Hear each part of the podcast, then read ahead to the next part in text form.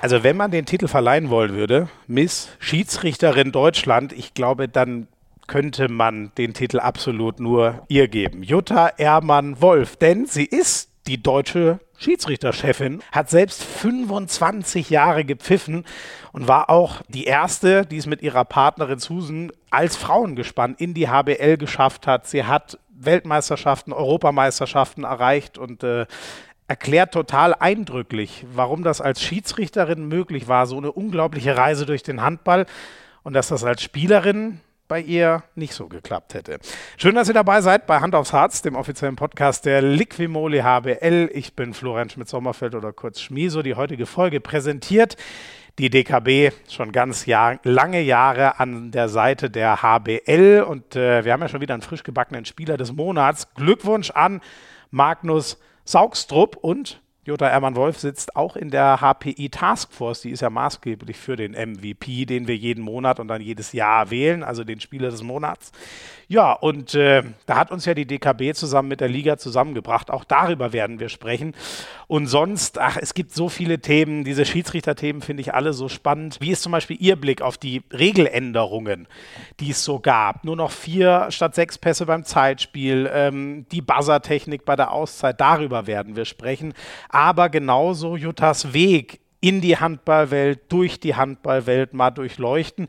Denn mit ihrer Partnerin Susan Künzig, sagt sie, boah, am Anfang fanden wir das gar nicht so toll. Und am Ende sind 25 Jahre Schiedsrichterei auf absolutem Top-Niveau draus geworden. Wie war das mit dem Hexer? Hat er sie wirklich mal auf den Mund geküsst zum Geburtstag? Ähm, naja, da gehen die zwei Meinungen der beiden so ein bisschen auseinander. Eine herrliche Sprachnachricht von Andreas Thiel wartet auf euch. Und ganz zum Schluss ein wirklich überragendes Plädoyer, warum es sich lohnt, Schiedsrichter oder Schiedsrichterin zu werden. Ich wünsche euch ganz viel Spaß mit der Leiterin des Schiedsrichterwesens beim DAB, mit Jutta Ehrmann-Wolf. So, heute haben wir mal wieder so ein kleines äh, Spezialthema, kann man das so sagen? Es ist ja immer was, was euch da draußen wahnsinnig interessiert, das Schiedsrichterwesen. Weiß ich noch, eine Schiedsrichter-Spezialfolge hatten wir ja schon mal mit dem deutschen Topgespann zu der Zeit und jetzt haben wir die Chefin ganz oben drüber, oder? Ich, ich glaube, so darf ich dich nennen. Werde ich dir da gerecht? Äh, Jutta Ehrmann-Wolf. Ich hoffe, ich habe es jetzt richtig gesagt. Jutta, bist du die Schiedsrichterchefin in Deutschland? Ist das so richtig? Ja, ich glaube, so darf man meinen Titel übersetzen. Ich bin die Leiterin des Schiedsrichterwesens in Deutschland. Von daher ja. klassisch die also, Chefin. Das, das ist der technokratische Begriff sozusagen. Genau. Leiterin Schiedsrichterwesen. Genau. Ja. Und du bist ja logischerweise beim DHB. Das ist ja, glaube ich, überall so, dass immer die Schiedsrichter kommen vom Verband äh, in die Liga rein. Ähm, was machst du denn da eigentlich so ungefähr? Naja, ich leite das Schiedsrichterwesen in Deutschland. Das bedeutet, die Verantwortung äh, zieht sich von der Breite, von dem praktisch von den kleinsten bis zu den größten, mhm. bis hin zu den Profis, also Amateursport und den Profibereich und habe dort natürlich eine große Anzahl von Mitarbeitern, die alle im Ehrenamt agieren und dort mhm. mich äh, mit mir gemeinsam das Schiedsrichterwesen nach vorne bringen. Mhm.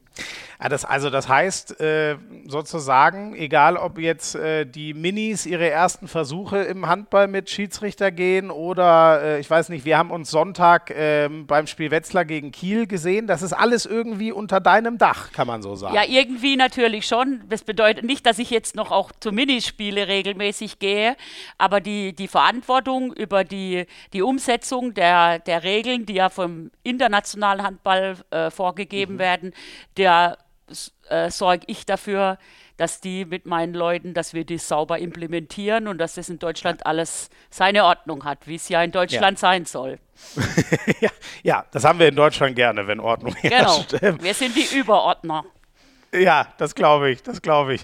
Ähm, wie muss ich mir das denn vorstellen? Also ich meine, wer, wer regelmäßig mal bei Sky äh, die HBL guckt, äh, hatte ich, glaube ich, schon regelmäßig mal gesehen, wenn es irgendwas zu, zu klären gibt, so am Feld. Aber bist du in der Regel, bist du viel auf Achse? Wie viel bist du in Hallen? Oder ist dann auch viel Büroarbeit? Und, und wie viel ist Telefonieren, kann ich mir vorstellen, ist ein sehr großer Teil von ja, deinem Job? Ja, also ich denke, ein Großteil meiner Tätigkeit ist wirklich Kommunikation dass ich mhm. einen sehr starken Austausch natürlich in erster Linie mit meinen Leuten habe, mit meinen meine Schiedsrichter, mhm. äh, also im, im Bereich des Profibereich, den leite ich selbst die, die Schiedsrichter und mhm. natürlich auch mit meinen direkten Mitarbeitern, die für die einzelnen Ressorts zuständig sind und natürlich auch eine Vernetzung zu den Ligaverbänden, sprich HBL und HBF, mhm. aber mhm. auch gewisse Kontakte in die dritte Liga rein, wobei wir dort Verantwortliche haben, die das direkt leiten. Also ein Großteil meiner Aufgabe bringe ich wirklich mit Kommunikation zu. Ich habe auch einen Großteil, sage ich mal, in der Administration, bin mhm. aber auch wirklich immer sehr daran interessiert, viel in der Halle zu sein. Also viel die Praxis äh, selber zu erleben und da im direkten Austausch mit, alle, mit den alle Beteiligten zu sein. Mhm. Und ähm, dieses Kümmern, sage ich mal, um die äh, äh, HBL-Schiedsrichter, die jetzt wahrscheinlich alle, die hier zuhören, so am besten kennen. Ähm, was, was wird da besprochen? Gibst du denen weiß nicht, äh, äh, Feedback, wie sie gepfiffen haben oder, oder worüber redet man da so? Naja, das, der eine oder andere hat auch mal ein Problem zu lösen, wie wir Spiele organisieren. Ich meine, die Leute haben alle noch ein normales äh, Berufsleben oder ja. studieren, haben ihr Familienleben. Wir, wir versuchen natürlich, das so zu organisieren, dass die Leute alle irgendwo dem Ganzen gerecht werden können, auch ihrem normalen Leben gerecht werden können.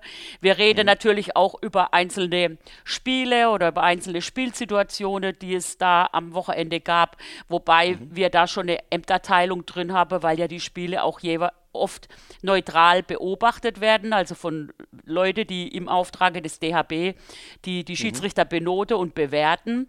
Äh, und wenn da natürlich jetzt ein Coach dabei war, halte ich mich immer raus, weil natürlich dann ist ja die Aufgabe vom Coach, die, die Bewertung des Spiels vorzunehmen. Mhm. Das ist aber jetzt niemand, also ihr sitzt da ja immer am Zeitnehmertisch und äh, ich weiß nicht, das, das, was du jetzt zum Beispiel Sonntag in Wetzlar gemacht hast beim Topspiel, ist ja, äh, nennt ihr das auch Spielaufsicht? So nennen ja, wir es immer umgangssprachlich. Ja, wir nennen es eigentlich Delegierte, also technische Dele ja. Delegierte. Spielaufsicht mhm. war so der ursprüngliche Name.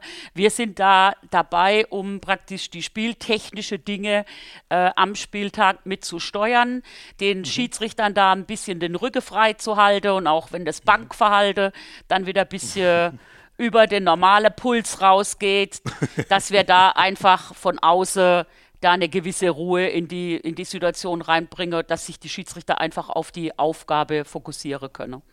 Mhm. Und dann ist aber, also ich weiß jetzt nicht, bei wie vielen Spielen ist dann noch jemand da, der sich anguckt, was du eben gesagt hast, äh, von neutraler Seite wie gut gepfiffen wurde? Ja, wir haben äh, die Schiedsrichterkader, es gibt ja verschiedene Schiedsrichterkader und verschiedene Kategorien. Zum Beispiel mhm. werden unsere internationale Gespanne, die werden nur fünfmal im Jahr von einem Coach mhm. begleitet mhm. und auch in verschiedenen Ligen, also nicht immer nur im, im Top-Produkt der, der HBL, sondern natürlich mhm. auch in Spitzenspiele der, der HBF, in der ersten Bundesliga der Frauen. Mhm. Äh, der normale Elitekader wird dann äh, zehnmal, äh, wird dann achtmal beobachtet pro Saison. Mhm. Der Elite-Anschlusskader wird zehnmal äh, begleitet mit Coachings und da ist auch wirklich so, dass wir da einfach im Bereich Coaching, wir wollen Leute, die die junge Leute unterstützen, die die denen einfach Tipps gebe, wie sie ge gewisse Situationen besser regeln können zukünftig. Mhm. Also das ist so ein bisschen, wenn ich es mal ins äh, in meinen Job oder ins, ins Handballerische vom Spielen her übersetze, so bei einem, weiß ich nicht, Niklas Landin weiß ich schon, was der im Tor macht, den muss ich mir gar nicht so genau angucken, aber vielleicht den 18-jährigen Nachwuchskeeper von irgendeinem Verein, ähm, sollte der dann mal kommen, den gucke ich mir häufiger an. Ist das bei euch auch ein bisschen so? Ja, vom Grundsätzlichen her, her glaube ich, da trifft es das so auf den Punkt, ja. wie wir das wollen. Natürlich sind auch unsere Spitzenleute in der, in der Beobachtung mit drin, im Coaching-Bereich mit drin. Äh, dort gilt es ja auch immer wieder, eine gewisse Schärfung in die Punkte reinzubringen und einfach mhm. auch, dass die Leute äh, nachhaltig auch das Niveau abliefern können. Die brauchen natürlich genauso das Feedback wie der 18-Jährige oder der 20-Jährige, aber es ist dann auch eine andere Form vom Coaching. Da sind natürlich mhm. die, die Leute auch aufgefordert, einfach da eine andere Schärfe reinzubringen oder einen anderen Fokus reinzubringen, wie bei einem Gespann, was man noch in die Spitze entwickeln muss. Mhm. Ich schätze mal, die meisten äh, Schiedsrichter werden ja auch so sein, wie die meisten Spieler sind, ambitioniert. Das heißt, man möchte auf dem möglichst hohen Niveau pfeifen. Und das entscheidet sich ja dann sozusagen aus euren Beobachtungen und Noten, die sie dann kriegen für so Spiele.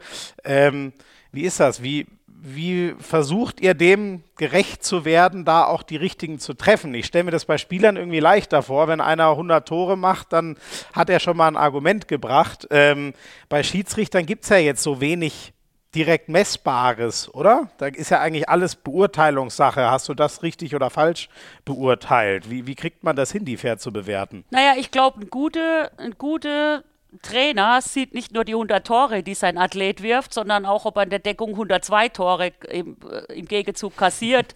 Und dann muss ja. er sich überlegen, ob er mit minus zwei den Spieler immer aufstellt. Also äh, ist eine grobe Betrachtung der Dinge. Aber für, ja. un, für uns ist natürlich äh, klar, äh, schwierig, da subjektive äh, oder objektive Dinge zu finden.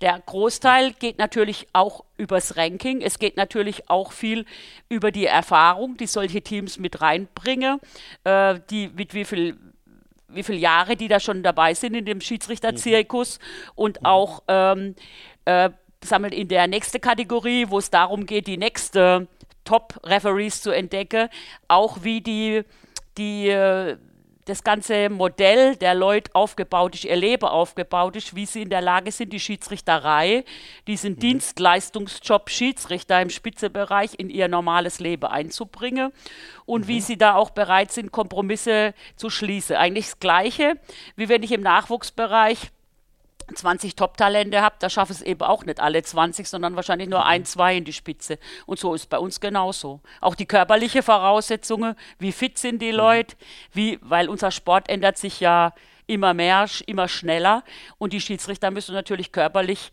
äh, topfit sein. Das sind inzwischen Top-Athlete. Die, die, wirkliche Spitze sind Top-Athlete. Mhm, mh. ähm, Gab es da auch mal, ich kenne jetzt nur den, den Fall aus dem Fußball und äh, muss man ja eigentlich hoffen, dass es das im Handball nicht gibt, aber im Fußball gab es ja schon viele Querelen in den letzten Jahren. Ähm, so äh, Manuel Gräfe, der den DFB relativ hart attackiert hat und dann gab es so, sage ich mal, die, ähm, also Zweier war ja immer äh, äh, wegen Verwicklung in den damaligen Skandal immer so eine sehr polarisierende äh, Figur. Gibt es da irgendwie auch mal, äh, ich sag mal, Unzufriedenheiten, die du schlichten musst, wenn ein Gespann auf dich zukommt und sagt, wir sehen uns eigentlich höher als das andere Gespann, warum sind wir nicht besser gerankt? Na gut, das Ranking ergibt sich ja aus der Punkte. Da ist schwierig dann äh, zu sagen, weil die Punkte werden ja von neutrale dritte Personen so, gegeben. Okay. Ach, ähm, das steht dann doch. Also das wird in was Objektives umgerechnet. Ja, ja, also das klar. Okay. Jetzt natürlich von der Nominierung her für gewisse Spiele, da äh, stellt sich dann, kommen natürlich schon mal der eine oder andere Unzufriedenheit auf. Man muss ja, ja, davon ausgehen, das sind alles Sportler und ein Sportler ja. will ja am Ende des Tages äh, tritt man ja nicht an, um Durchschnitt zu sein, sondern idealerweise an die Spitze zu kommen. Und ja. es kommen natürlich auch andere Gegebenheiten dazu. Ich meine, es kommt auch äh, immer so äh, gewisse man muss natürlich auch so ein gewisses Potpourri an Schiedsrichter haben, die die Spitzenspiele pfeifen können, weil ja nicht immer die gleiche die Spitzenspiele idealerweise ja. mhm. pfeifen sollte. Und gewisse, da gibt es natürlich schon die eine oder andere Diskussion, aber letztendlich äh, ja, das Gute setzt sich irgendwie durch und das Gute wird den Weg zur Spitze finden. Mhm. Äh, Ansetzung finde ich auch noch sehr spannend, hast du schon angerissen. Wie funktioniert das? Wie muss ich mir das grob vorstellen? Wie entscheidet sich das Gespann dahin, das Gespann dahin. Äh, und wann entscheidet sich das auch? Äh, ich glaube, die kriegen ja relativ kurzfristig Bescheid, wo es am nächsten Wochenende immer hingeht, ne? Mm, ja, das sind wir eigentlich, äh, ich glaube, international sind die Ansetzungen deutlich äh, später, wie bei uns in, im, im Bundesliga-Bereich. Ich mhm. versuche eigentlich schon, dass wir die Ansetzungen, wir haben jetzt zum Beispiel angesetzt in der 1. Dezemberwoche schon den kompletten Januar, die Frauen spielen ja, also Ach so, ja. oh, dann bin ich da. Okay, ich ja. dachte, das passiert deutlich kurzfristig. Nein. Okay, dann plant ihr doch mein, deutlich mein zum Saison, okay. mhm. zum Saisonschluss, also zum Saisonende hin, schauen wir mhm. natürlich schon noch mal drauf, wo sind die Spiele, wo es noch mal richtig knallen kann, um mhm. Abstieg, um Aufstieg. Um, Re um Relegationsplätze, um mhm. internationale Startplätze. Da wird das ein bisschen kürzer, Also da ja. versuchen wir natürlich kurzfristiger anzusetzen, um da gewisse Dinge noch reagieren zu können. Und, mhm. und dann sehen wir natürlich die Begegnungen ähm, wo gibt es gewisse Präsenz durch Vorgeschichte oder irgendwas? Wo müssen wir da die, die Leute äh, entsprechend in Position bringen? Aber mhm. in der Regel habe Minimum vier Wochen vor der Ansetzung wissen die Leute, dass sie ran müssen. Gut, kurzfristige Umsetzungen. Letztes Jahr hatte man viele Umsetzungen durch Corona bedingt. Ja. Entweder sind ja. die Spiele ausgefallen oder auch Schiedsrichter sind natürlich äh, auch am Coronavirus erkrankt. Da muss man natürlich ja, bin ich immer froh, wenn die Leute dann wenn ich morgens anrufe und sage, hier, pack die Tasche, fahr los, mir ist einer ausgefallen. Mhm. Und da sind die auch alle sehr, sehr professionell und ziehe da alles super mit. Ja. Ähm, und äh, ist das irgendwie ein, ein, ein, ein Gremium oder gibt es da eine Runde oder wie wird diese, ich sag mal, ich nenne es jetzt mal diese Erstentscheidung, wer fährt wohin in den nächsten Wochen oder, oder ist das komplett in deiner Hand, erstmal da so einen Einsatzplan zu erstellen? Also federführend äh, teile ich die vier Bundesliga ein. Sprich, die erste Liga Männer-Frauen, die zweite Liga Männer-Frauen. Ich mache das mhm. im, im, im, also ich habe die, die Verantwortung für die, Ans, für die Ansetzung und mache das aber im Zweierteam mit meinem Beobachtungsansetzer, mit, also mit dem Coach-Ansetzer Thorsten Zacharias. Mhm. Und dann mhm. geht unsere Ansetzung noch zu quasi zur, zum ins Sechs-Auge-Prinzip zu meinem Kollege aus dem Leitungsteam, Olga, Nils Tschuka, der dann nochmal drüber guckt und sagt, Achtung, ihr habt da ein Doppblatt drin, die war vor zwei Wochen schon mal da und nochmal drü ah, ja. drüber guckt, so dass wir also uns da auch gegenseitig sage, Achtung, hier könnte Gefahrenpotenzial sein, lieber nicht. Oder hier gab es mal einen Einspruch mit dem Team, pack die lieber raus. Und auf die Art und Weise setzen wir an. Also ich setze nicht im stille Kämmerchen allein an, sondern ich versuche da möglichst transparent zu, zu, zu arbeiten. Mhm. Und ganz banal gefragt, gibt es dann auch mal sowas wie, ähm, boah, ich komme doch aus dem Norden, warum muss ich schon wieder nach äh, Balingen oder ich komme doch aus dem Süden, ich kann nicht schon wieder nach Flensburg fahren? Ist das manchmal auch ein Thema? Ja, eigentlich, das sind auch ein paar Reiselustige dabei, die dann sagen, ich würde lieber mal ein paar Meter weiterfahren. Also das, Ach, wirklich? Ja, ja. Okay. Das, mhm. also ist sehr unterschiedlich, aber ich glaube, wir versuchen da einen guten Mix zu schaffen. Ich habe auch eine Übersicht, wer schon wie oft in einer Heimhalle war, um nicht mhm. immer die gleiche weil man hat ja natürlich so, so ein Muster und ich versuche natürlich äh, bei unter der Woche Spiele schon auch äh, äh zu durchleuchten, wo gibt es eine gute ICE-Verbindung, wo gibt es weniger gute ICE-Verbindungen, wo kann ich mal einen regionalen Ansatz suchen, wo brauche ich eher überregional einfach. Mhm, ja, mhm, mh. gut, manche in der Peripherie uh. sind halt immer schwer anzusetzen. Also ich meine, äh, nach Konstanz könnte ich dann nur noch Schiedsrichter aus der Schweiz holen, die dann näher dran sind oder aus Österreich.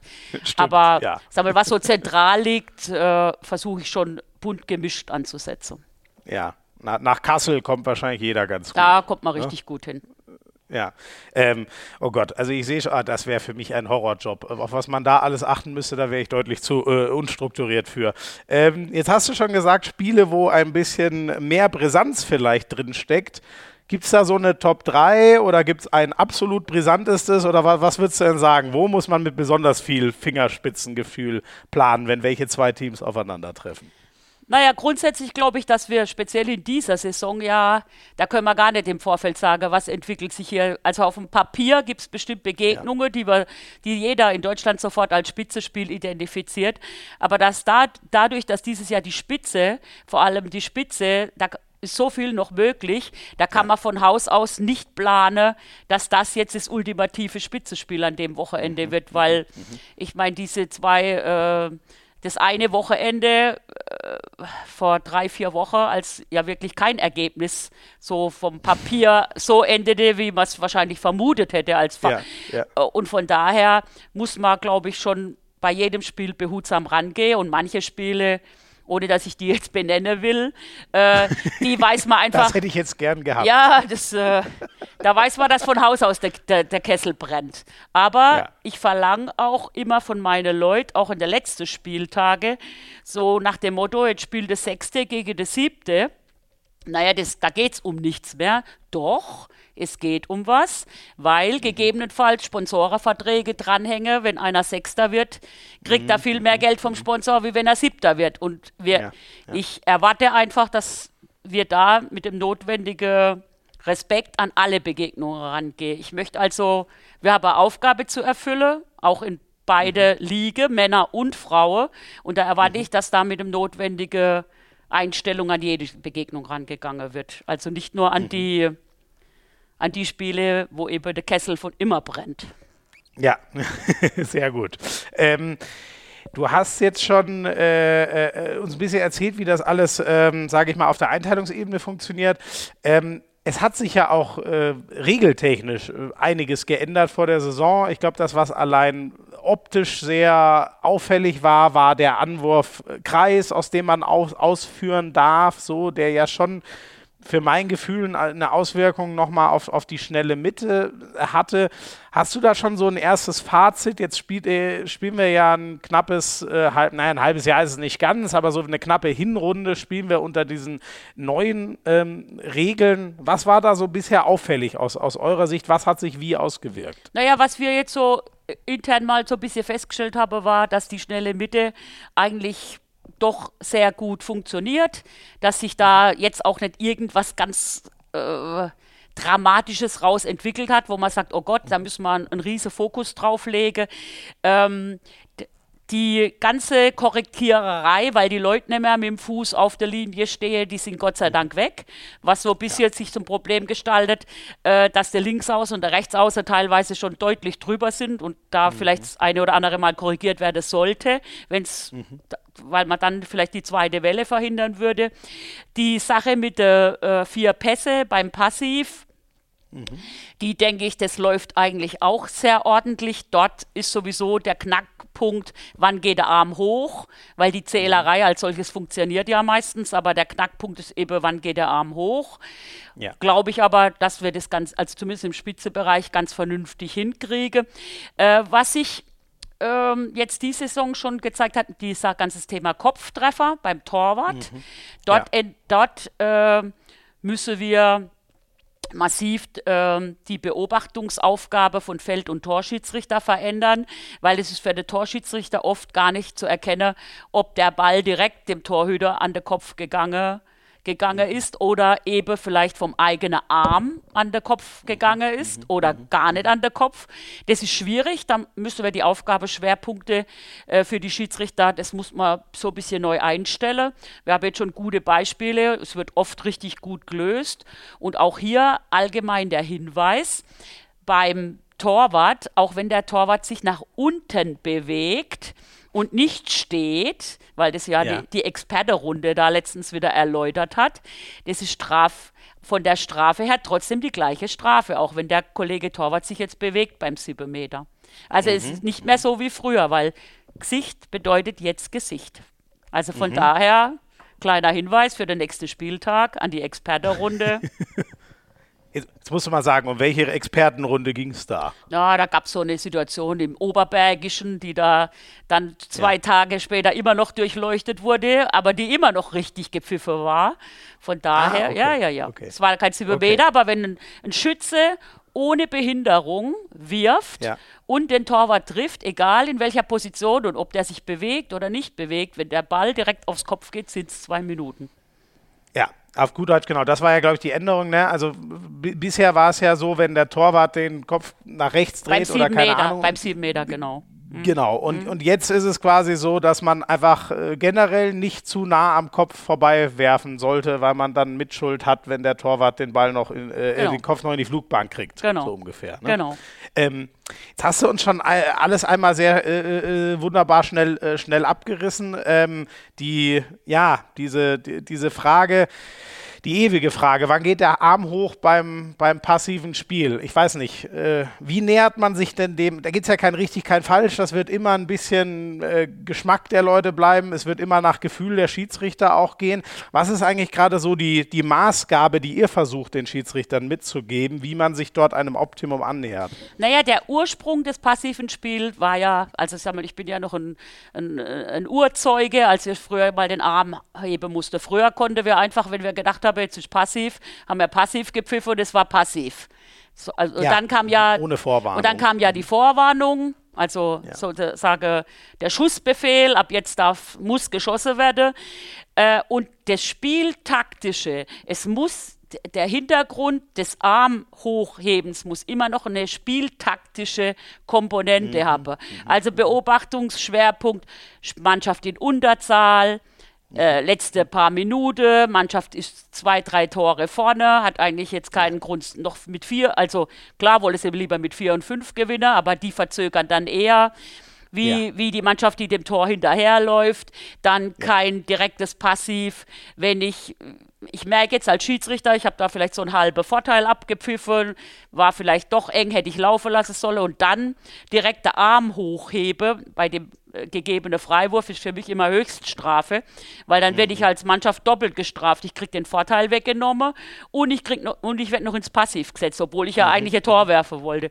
Also ja, da ja. so ein bisschen drauf achte und natürlich so ja klare taktische Vergehe absichtliches Ausführen am falschen Stelle, in der Unterzahl. Mhm. Da muss man dann auch mal im richtigen Moment ein Timeout machen damit die Sekunde nicht runterläuft, indem ich zehnmal korrigiere. Also solche mhm. Sachen versuchen wir natürlich schon zu schulen anhand von Videos. Wir hatten jetzt im Sommer, weil eben die Reduktion der Pässe kam, da auch ein Schwerpunktthema im, im Handball-taktische Bereich und hatte da einen, einen sehr guten Vortrag äh, zum Thema Taktik. Ähm, äh, und auch aus Trainersicht, wie da die Dinge laufen. Das ist, glaube ich, wichtig, dass wir uns da handballtechnisch im Schiedsrichterwesen weiterentwickeln. Also nicht nur regeltechnisch, sondern handballtechnisch. Ja, genau. Also, weil da, genau, geht es ja, also eine pure Regel könnte man da ja gar nicht aufschreiben, sondern nee. jetzt gerade hast du es, genau. glaube ich, schön um, da geht's um, umrissen, wie da man das um Spielverständnis. Muss, ne? Spielverständnis. Ja, genau. genau. Ja. Ähm, wie stehst, stehst du denn zum Thema Shotclock? Ist das irgendwann denkbar, um es den Schiedsrichtern abzunehmen, so wie es die im Basketball gibt? Dann muss geworfen sein? Also ich persönlich kann mich mit der Idee nicht so richtig anfreunden, weil ich glaube, es wird unsere Sportart komplett verändern, weil mhm. die, die, das Zeitlimit, was man dann gibt, und das sind ja so 20, 45 Sekunden im Raum, gibt natürlich auch dann der angreifende Mannschaft, die dann ein Tor vorne ist, das Spiel über die Zeit irgendwie gurge will regeltechnisch auch die 45 Sekunden, die dann gegebenenfalls auch der andere Mannschaft fehlen, um nochmal an den Ball ranzukommen, wenn der Arm nicht mehr mhm, hochgeht. Mhm, mhm, ich glaube, äh, grundsätzlich muss man sich natürlich immer Dinge öffnen und es werde da hoffentlich auch Tests geben, wenn, wenn da die IHF einen Gedanke dafür hat, das so zu tun. Ich persönlich äh, habe so ein bisschen Bedenken, dass es unsere Sportart massiv verändern würde, wobei jetzt nicht jede Veränderung was, was Schlechtes sein muss im Ergebnis. Ja. Man muss da die Dinge beobachten. Ich versuche jetzt die, mit meinem Team die, die Leute so zu schulen, dass das Spielverständnis einfach besser wird. Generell mhm. äh, glaube ich, dass der Unterschied zwischen einem sehr guten Schied, zwischen einem guten und einem sehr guten Schiedsrichter einfach auch ein Großteil an der, am Spielverständnis liegt, weil die mhm. richtigen Top-Leute, die verstehen einfach das Spiel einen Hauch mhm. besser mhm. und sind darum in der Spitzeposition. Ja. Ich kann es mir ehrlich gesagt, also wenn man sich schon auf eine Zahl, eine Sekundenzahl festlegen muss, ich kann es mir sowieso nur für die absolute Schlussphase denken, ne? weil oft ist es ja auch so, dass was du eben beschrieben hast, ich nehme jetzt mal die 15. Minute, äh, es steht unentschieden und äh, keine Ahnung, man, man baut vielleicht ganz langsam auf und wechselt noch zweimal Angriff Abwehr so und trotzdem hat niemand das Gefühl, dass es Zeitspiel ist. Ne? Genau. Und da würde man ja dann die Mannschaft total kastrieren und ihr die Möglichkeit wegnehmen, jetzt nochmal eine lange Auslösehandlung zu spielen. Ne? Wenn ich jetzt zum Beispiel die schwedische Nationalmannschaft, die ich im Januar bei der Euro in der Gruppe hatte, wenn ich sehe, bis der Gottfriedson sein ganzer Truppsteher hat rund um sich rum, dann sind schon mal genau. 20 Sekunden verbraten. Also Minimum, ja, weil die ja. wechseln so oft hin und her, äh, dass dann die Hälfte, wenn ich bei 45 Sekunden, dann ist die Hälfte auf jeden Fall schon verbraten. Und es würde auch da das Spiel verändern. Geschweige denn, wie man das alles technisch abwickeln soll, weil da müsste man ja noch Leute haben, die dann die ganze Uhr drücken und wie das Spiel technisch ja. äh, vor, gehen soll. Also, puh, ich bin gespannt, aber äh, steht uns noch nicht unmittelbar bevor, genau. nehme ich mal mit. Ne? Die, die, die, die Regeländerungen kommen ja immer im olympischen Zyklus und von daher haben wir jetzt ja. neue Regeländerungen gehabt und ich bin der Meinung, wir sollten die jetzt weiter sauber implementieren und dann sehe ja. und nicht immer denken, wir müssen das Rad neu erfinden. Ja, ja. Ähm, ein äh, oder, oder zwei äh, kleine Sachen vielleicht noch. Gibt schon ein Fazit so, äh, Fazit so zum Buzzer? Das war ja schon auch eine Neuerung. Also ich denke an, an Bennett Wiege, der neulich den Buzzer für die Auszeit wirklich drückt, als ich glaube Tim Hornke war es, schon in den Kreis springt. Ähm, das war so maximale Ausreizung der ja eigengestalteten Auszeit, was Timing angeht. Wenn wir uns der gleiche, wenn das die gleiche Situation ist, die ich im Kopf habe von Bennett Wiegert, war das in war das in Hannover? Ich kann es dir ehrlich gesagt gar nicht sagen. Ich, hab, ich weiß ehrlich gesagt gar nicht mehr, welches Spiel das es war. Es gab aber eine Situation, da hat Bennett korrekt gedrückt. Nur haben ja. wir in der Uhr das Problem, dass bei Buzzerdrücke zwar sofort die Uhr steht, aber der Ton, der Ton für den Buzzer eine Sekunde später kommt. Mhm, mh. Und da, das war alles korrekt und da hat der Delegierte auch mit dem Pfiff unterstützt. Also da war der Zeitpunkt richtig, den der Bennett, ja. den der Bennett gesetzt hat. Also der Ballwechsel wäre eine andere Situation, die ich jetzt nicht verpetze werde, wo es nicht gepasst hat, wo es nicht gepasst hat. Aber beim Bennett, da muss ich ihn jetzt mal explizit in Schutz nehmen, da hat er alles richtig gemacht. Nee, also meine ich auch, das war, äh, ja, ja. also das sah brillant aus. Der Spieler mhm. flinkt, äh, springt ja. rein und während der noch sichtbar in der Luft ist, höre ich den Buzzer. Also war für mich auch alles, äh, alles genau richtig, aber wäre ja so, also so hätte er es ja früher gar nicht ausreizen können, wenn er euch die Karte hingelegt genau. hätte. Genau. Ne? Also ich denke, der, der Buzzer, wenn er richtig angewendet wird und sammeltechnisch alles original und toll läuft, dann ist der Buzzer eigentlich für alle Beteiligte Erleichterung. Also es war auch die, ja, die Erfahrung, die ich so, selbst ja. bei internationalen Turniere äh, selber machen durfte. Ähm, wichtig ist einfach nur, dass die, die, die Schiedsrichter, die, die Offizielle jeder Mannschaft einfach wissen, die Verantwortung liegt jetzt viel mehr bei ihnen, weil wenn sie nicht den richtigen ja. Moment treffen, können ja. wir sie nicht mehr retten. Weil vorher, wenn sie kamen, habe das Kettchen hingelegt, habe ich einfach gesagt, nimm wieder mit, Ball weg. Und wir haben natürlich einen Stressfaktor weniger, weil wenn die ordentlich drücke, steht sofort die Uhr. Wir haben diesen Versatz nicht mehr drin, müsste dann praktisch nur, nur feststellen, wo war der Ball zu dem Zeitpunkt korrekt oder nicht korrekt.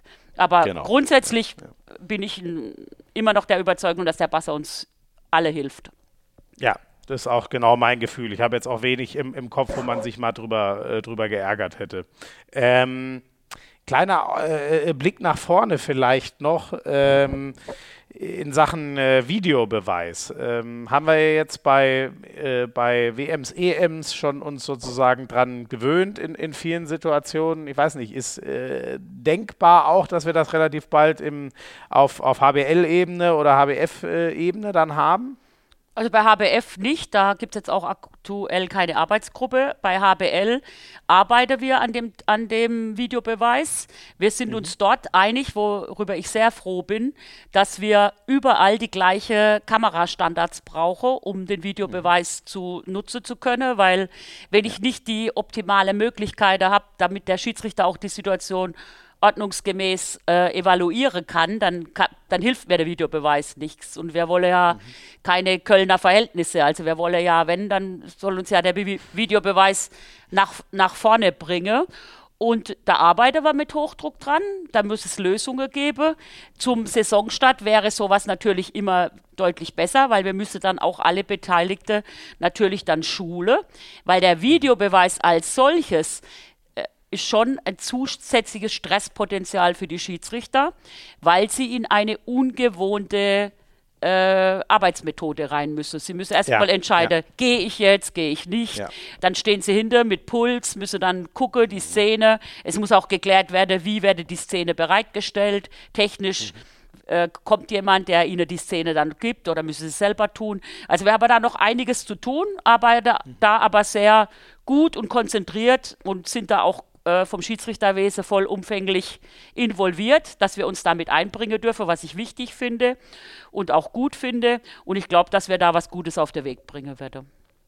Aber ich, ich, ich höre schon raus, äh, der wird kommen auf jeden Fall. Also das ist jetzt kein Streitfall mehr, ob man den nutzen wird für die HBL. Nee, äh, ich glaube, dass wir den Nutzer wollen zukünftig, das ist außer Frage. Die Frage ja. ist, wie sind wir technisch in der Lage, solche Standards zu schaffen, dass der Videobeweis auch einen Vorteil mit sich bringt. Also ja, nur der genau. Videobeweis wegen Videobeweis hilft uns ja nicht. Er muss, wenn, Absolut. dann muss es, und die, die Situationen müssen auch klar definiert sein, wann ein Videobeweis gezogen wird. Und da wollen wir uns auch, sagen wir, internationale Standards äh, ganz klar anlehnen und nicht was Neues erfinden, sondern dort Dinge nutze, die sie auch international genutzt werden.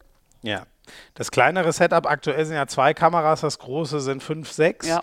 Ähm, ist, ist es denn mit zwei, also reicht wirklich sozusagen, reicht die eine Führungskamera? Äh, weil ich meine, die andere ist ja, nee, mit der ist es schon mal schwierig. Also Nein. man müsste kameramäßig aufrüsten, Ja. um den. Also nur mit dem, mit dem minimalen Setup bringt uns nicht, weil ich habe selbst Videoszene äh, analysiere müssen bei internationalen Turnieren. Da war oft in der, erst in der vierten Kameraeinstellung der, Sch der Schlag oder der Ellbogen zu sehen. Okay, aber dann äh, äh, schwierig, ne? Weil da, das kostet ja alles wieder Geld, müsste sich jemand committen zu sagen, wir packen bei jedem Spiel fünf, fünf Kameras hin. Also wir brauchen also mit zwei Kameras, da, das können wir lassen. Also das Okay. hilft uns nicht. Okay. Das ist schon mal eine klare, klare Ansage. Ähm, Jutta, du bist ja auch sehr im, äh, äh, äh, logischerweise, oder äh, äh, kennst dich ja in beiden äh, Gefilden aus, sowohl Männer- als auch Frauenhandball. Ähm, die Frauen, äh, nee, EM war es jetzt gerade, ist ja gerade zu Ende gegangen, ähm, oder das heißt, sie ist vor einigen Tagen zu Ende gegangen. Ich habe auch geguckt, wann immer ich konnte. Ähm, es war ja leider aus deutscher Sicht wieder eher ernüchternd. Würdest du mir da zustimmen oder wie fällt dein Fazit aus, was die DAB-Frauen in dem Turnier angeht? Nein, ernüchternd möchte ich jetzt nicht sagen. Ich denke, man hat auch das eine oder andere gesehen, dass es in die richtige Richtung, dass es in die richtige Richtung läuft, dass wir international hinter der nicht das Niveau haben, aktuell in ein Halbfinale zu kommen. Das das muss man einfach sehen, weil die Infrastruktur im deutschen Frauenhandball einfach nicht so ist, dass sie mit den Ländern, die aktuell sagen wir, den Ton angeben, da nicht mithalten können. Und dieses Mal haben ja die Mannschaft, die eigentlich sonst auch immer noch in der Medaille vorspielt, die Russen haben noch gefehlt dazu. Ansonsten waren ja die übliche Verdächtige, also die Franzose, die Norweger, die Dänen, die jetzt die letzten Jahre sehr gute Mannschaft da sich äh, herangezogen haben, äh, waren ja äh, wieder vertreten. Also von daher war es ja eigentlich, wie es schon so oft war.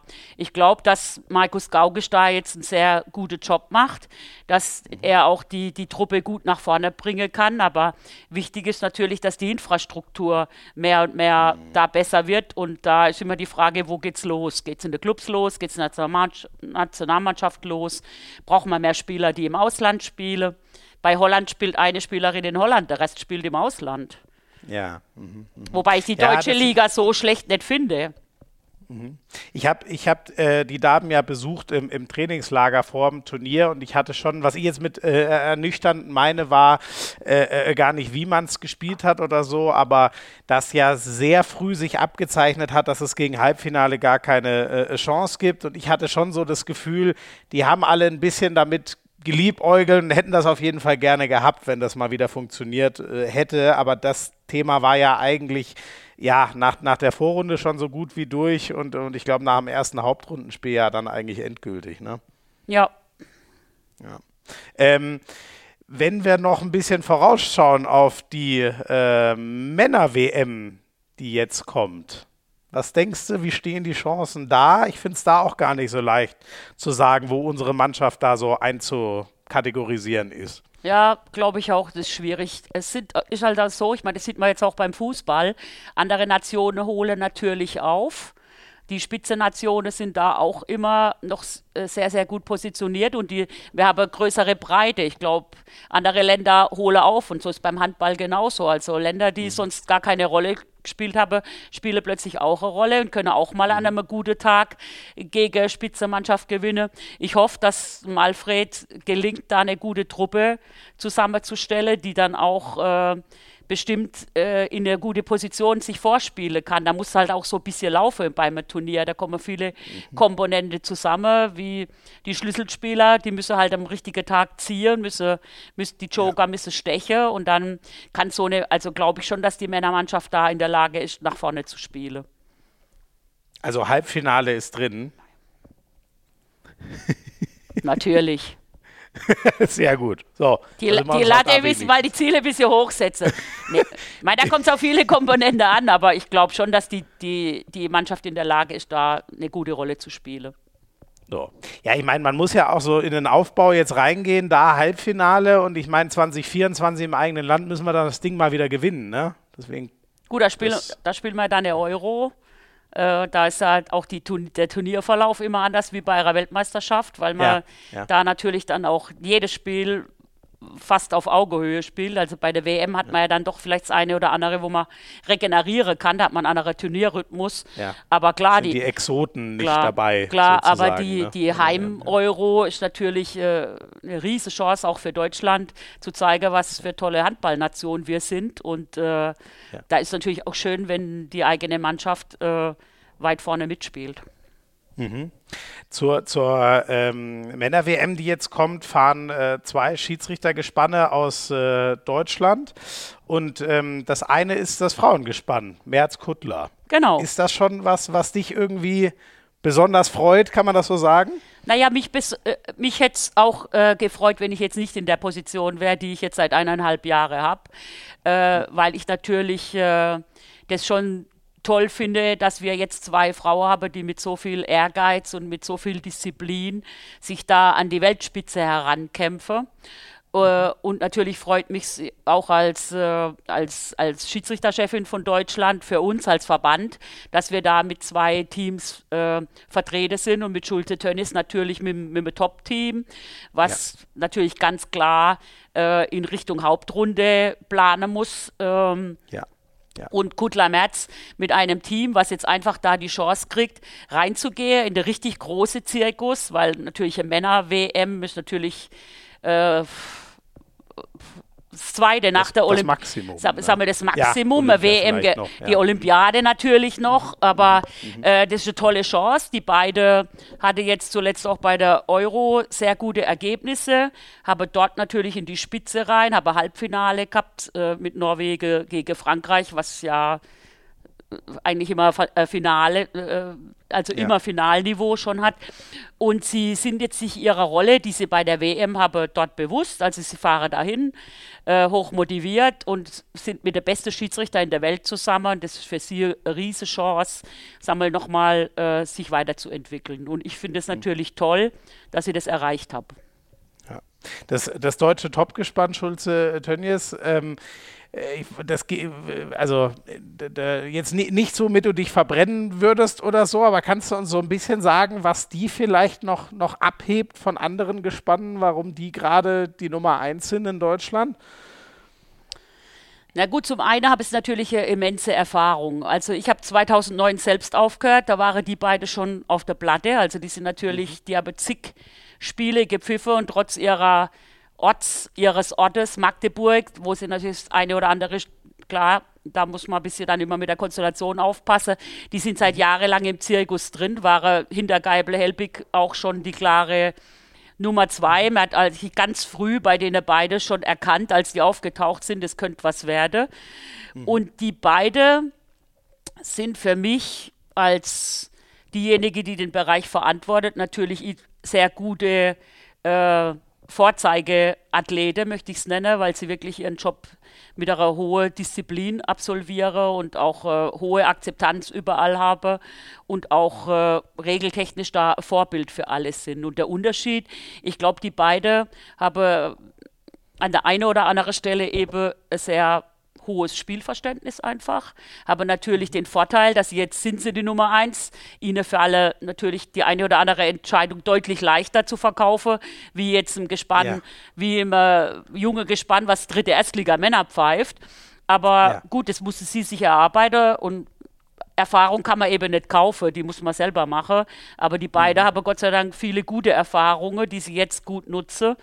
Und äh, bisher sehe ich auch noch keine Abnutzung, sondern die Reise geht noch weiter bei denen beide. Also da erwarte ich, Super. also da habe ich jetzt nicht das Gefühl, dass das noch, dass es irgendwie ein Auslaufmodell wäre, sondern die beide haben hohe Ziele und da will ich alles dran setzen, dass wir die erfüllen können. Ja, ja.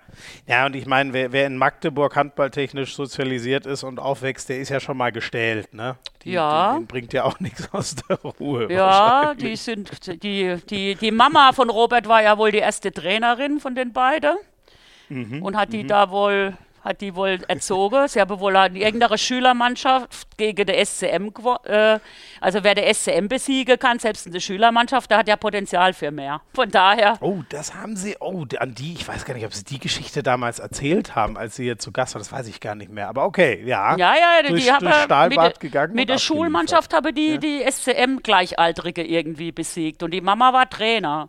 Und da gibt es ein Foto, was ich nicht in die Hände kriege, das organisier mir bitte. Robert Schulze mit der, mit der Kroatien-Sporthose, das hätte ich gern. Da hat er so dünne Beinchen, das hätte ich gern für meine nächste Präsentation. Ach nee, mit, also die, die, ähm, quasi das äh, rot-weiß karierte. Ja, ja, so ein so kroatisches oh. Höschen hat er an. Und da kommen so zwei so Zahnstocher vor, das sind seine Beine. oh, da muss ich mal. Wer könnte denn sowas haben? Die Mama. muss ich, ich muss die Mama kennenlernen, aber der verweigert, so, dass ich okay. die Mama kennen darf. Gut, dann werde ich das mal versuchen. Genau. Mit meinen exzellenten Drähten überall rein. Genau. Wir brauchen dieses Foto. Ach, schön. Aber woher weißt du denn von der Existenz dieses Fotos? Ja, das habe ich mal im, äh, als wir gemeinsam bei der Euro waren, durfte ich es mal anschauen, aber ich habe es nicht gekriegt. Okay, hast es angeschaut, aber nicht in die Finger gekriegt. Genau, okay. der, der, der wusste, was passieren kann damit, von daher. Ach geil, also ich sehe schon, ihr foppt euch schon auch mal gerne untereinander. Ja, ja. Ja, gehört dazu. Ähm, so generell die Entwicklung. Wir haben äh, ein deutsches Gespann jetzt bei der Männer-WM. Wir haben schon eines, das sind äh, die sind zwei Französinnen, ne? Dass ich jetzt keinen Quatsch Bonaventura, erzähle. genau. Ja, mhm. genau, genau. Die ja auch äh, Männer Champions League pfeifen ja. und so. Wir hatten jetzt eine Frau ähm, bei den Fußballern, die gerade bei der WM in Kap äh, Katar, Stephanie Frappard, ähm, äh, gepfiffen hat. Ähm, Hast du das Gefühl, es, es normalisiert sich oder gibt es aus deiner Beobachtung äh, schon noch äh, ein paar mehr Vorbehalte einer, einer Frau oder einem Frauengespann gegenüber, als wenn da zwei Männer stehen? Ich weiß nicht, ob es Vorbehalte sind oder einfach nur so ein Aha-Erlebnis immer, weil es natürlich mhm. immer noch nichts normale Bild äh, ist. Und ja. ich glaube, bis es normale Bild wird, wird auch noch einige Zeit äh, äh, vergehen. Aber ich glaube, die, die grundsätzliche die, die, die Mentalität, dass wir uns einfach auch äh, ähm, die Frau, wenn sie die, die Position ausfülle, genauso wie es ein, ein Mann macht, da glaube ich, dass sich da schon was entwickelt hat. Also das wird schon deutlich besser. Und es ist natürlich auch wichtig, dass wir solche Leute wie jetzt die Bonaventuras, die natürlich seit Jahren das Schiedsrichterwesen mitprägen.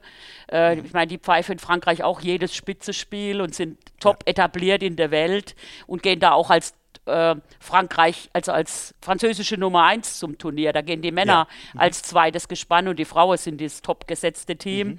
Und das ist schon wichtig für uns und äh, ich glaube, dass wir da äh, auf einem sehr guten Weg sind und aber das wird alles noch es wird noch seine Zeit brauchen, bis es ganz normal wird. Irgendwann wird es eine mhm. Generation geben, die das als total blöd findet, dass man in unserer Zeit das jetzt sowieso schon immer so gemacht hat.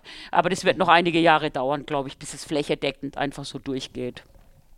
Warst du eigentlich, da gehen wir gleich noch tiefer drauf ein im zweiten Teil, aber warst, warst du eigentlich so eine Art Vorkämpferin für dieses ganze Thema? Kann man das so sagen? Ja, dadurch, dass wir in fast alle Ligen immer die erste waren, meine Kollegin ja. und ich, waren wir da schon die, ja, waren wir da schon die streitbare Vorgängerin. Ja. Ähm, abschließend noch für diesen ersten Teil, man mag es ja kaum glauben, aber wir saßen mal gemeinsam und sitzen hoffentlich auch bald wieder in der in einer Taskforce. Ähm, und zwar, das äh, war zusammen von ähm, der HBL und äh, der DKB der HPI, der Handball Performance Index. Ihr werdet es an der einen oder anderen Stelle schon mal gehört haben. Ähm, ich bin ja großer Fan. Ich bin so ein äh, Statist kleiner Statistik-Nerd. Ich liebe äh, Sport irgendwie auch ein bisschen durchzurechnen und statistisch ähm, erfassbar zu machen. Ähm, ich fand ja damals toll, dass wir diese Skala auf 50 bis 100er Punkte, so wie man es so ein bisschen aus den Computerspielen kennt, umgerechnet haben. Ähm, was war denn so äh, dein äh, Hauptantrieb, dich mit dem, dem HPI auseinanderzusetzen äh, damals und in diese Taskforce zu gehen und, und wie zufrieden bist du mit dem, was äh, aktuell aus ihm geworden ist? Naja, grundsätzlich glaube ich, dass wir solche Dinge schon brauche, um auch äh, Dinge nach vorne zu entwickeln. Ich wurde jetzt seitens der HBL in die Taskforce nominiert, also ich habe mich da jetzt nicht selbst beworben, sondern ja. werde einfach äh, auch dem Schiedsrichterwesen die äh, einfach auch gesagt, wir wollen euch dabei haben, dass ihr auch, sag mal, eure Ansinne damit einarbeiten könnt. Also zum Beispiel wie dann die Strafe oder so, dann die KPIs von dem einen oder anderen Spieler gegebenenfalls beeinflussen können. Ich finde es schon wichtig, dass man sich da gegenseitig austauscht. Und ich bin auch ein Fan davon, dass man sich gegenseitig da so ein bisschen über den Tellerrand reinblickt und nicht immer nur in seine eigene Suppe kocht. Also von mhm. daher, ich bin zwar nicht so personifizierte Zahlenmensch, aber wenn die Zahlen dann irgendwo sind, finde ich sie schon interessant in der Auswertung. Ja, das geht mir eigentlich ähnlich. Also jetzt Mathe zum Beispiel war auch nicht mein Lieblingsfach in der Schule, sondern eher Schule, sondern eher das Gegenteil. Aber irgendwie mit den richtig aufbereiteten Zahlen kann genau. ich was anfangen. Genau. Und oft sind ja in so Statistiken, mein gut, ich glaube denen meistens nur, wenn ich sie selber gefälscht habe, aber oft sieht man ja dann doch das Bild, was sich auch so die Realität zeigt. Also ich finde, wenn man beides durchleuchtet, ist meistens auch nochmal fundierter einfach. Genau. Also zum Beispiel, jetzt ist ja gerade ähm, äh, Magnus Haugstrup, der Magdeburger Kreisläufer, Spieler des Monats geworden und das deckt sich ja auch so mit, ne? Da sagt ja jetzt keiner, hä, warum der denn? Sondern der spielt ja auch so, dass genau. das irgendwie kongruent ist, ja. sage ich mal. Ja. ja. Super. Ähm, Jutta, ich danke dir schon mal sehr für Teil 1. Äh, wir machen ein ganz kurzes Päuschen und melden uns dann gleich wieder und vertiefen so, ja, zum Beispiel diese Vorkämpferrolle, die man dir ja durchaus, wie wir eben schon gehört haben, zuschreiben kann. Bis gleich.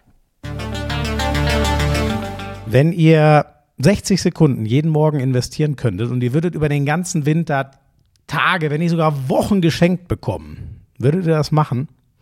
Also Ganz so einfach ist es vielleicht nicht, aber ich finde, es geht schon in die Richtung, wenn ihr AG1 von Athletic Greens mal nehmt und ausprobieren wollt. Ähm, ihr nehmt einfach einen Messlöffel AG1 jeden Morgen und ein Viertel Liter Wasser.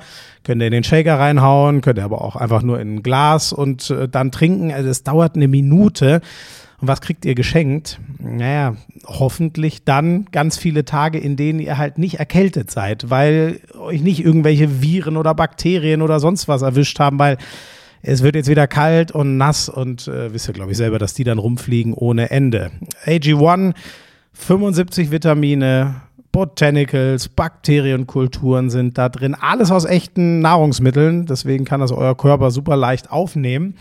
Und das Abo Geht mega easy. Also ihr könnt es euch auch einfach einmalig bestellen, AG1 zum Testen. Ihr könnt aber auch ein monatliches Abo machen. Das kommt dann jeden Monat zu euch nach Hause. Ihr könnt es jederzeit pausieren, ihr könnt es jederzeit abbestellen. Das Coolste ist, ihr könnt es einfach mal 60 Tage for free testen und wenn es nichts ist, kriegt ihr euer Geld zurück. Special für alle Handballfans, die hier zuhören. Gerade gibt's Bonus auf athleticgreens.com slash Hand aufs Harz. Wenn ihr euch so eine monatliche Mitgliedschaft abschließt, dann kriegt ihr einen Jahresvorrat Vitamin D3 und K2 umsonst dazu. Und das kann man im Winter, vor allem den Vitamin D, besonders gut gebrauchen, wenn die Sonne nicht so viel scheint. Ähm, und noch fünf Travel Packs. Das sind so diese Tagespakete. Wenn man mal äh, unterwegs ist, kann man die einfach mitnehmen. Also schaut mal vorbei auf athleticgreens.com slash Hand aufs Harz und tut in der kalten Jahreszeit was äh, für euer Immunsystem.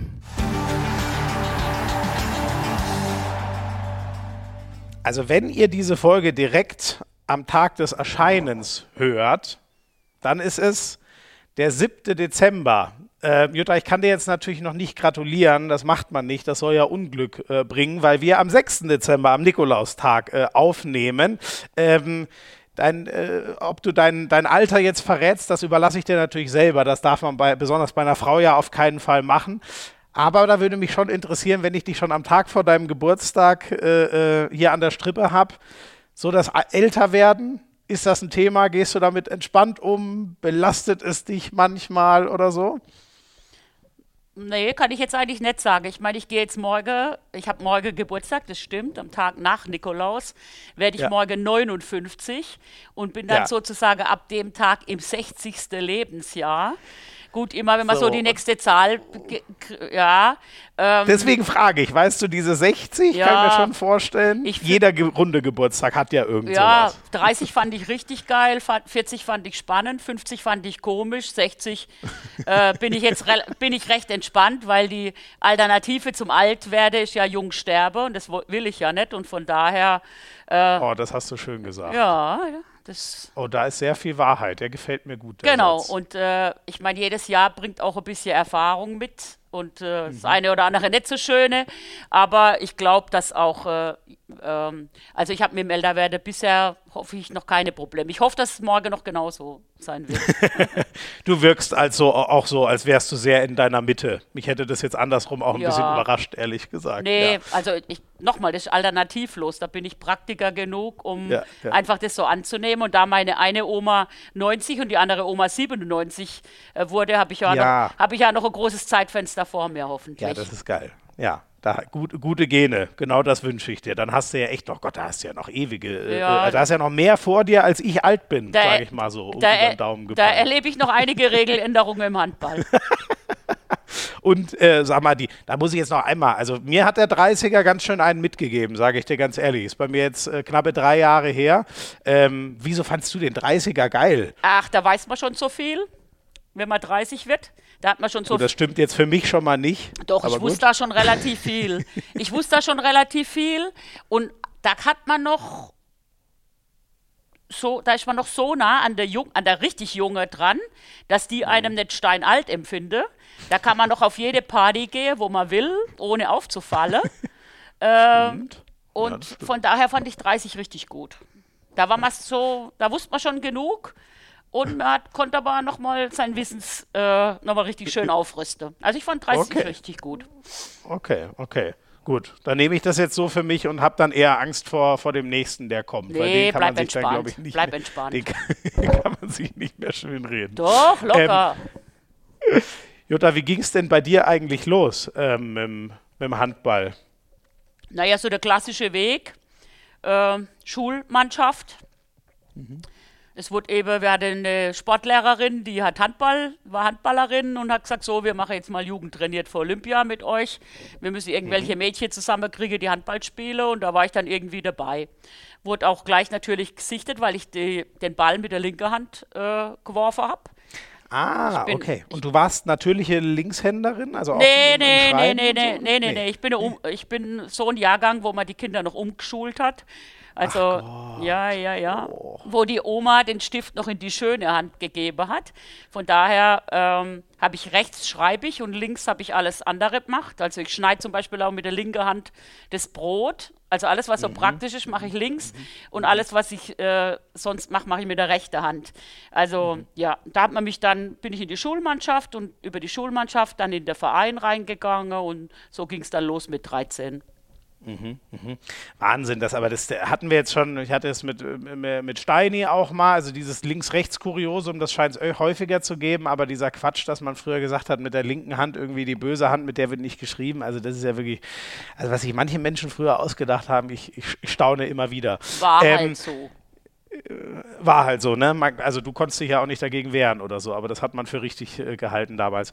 Ähm, und dann so, also äh, du warst dann einfach ganz äh, klassische Handballspielerin, sage ich jetzt mal. Genau. Wann ging es so mit der Schiedsrichterei dann los? Naja, ich bin dann als Handballerin äh, zu einem anderen Verein gewechselt und habe da dann zur viert, äh, was habe ich denn gespielt? Welche Klasse von unten muss ich ja erzählen, nicht von oben.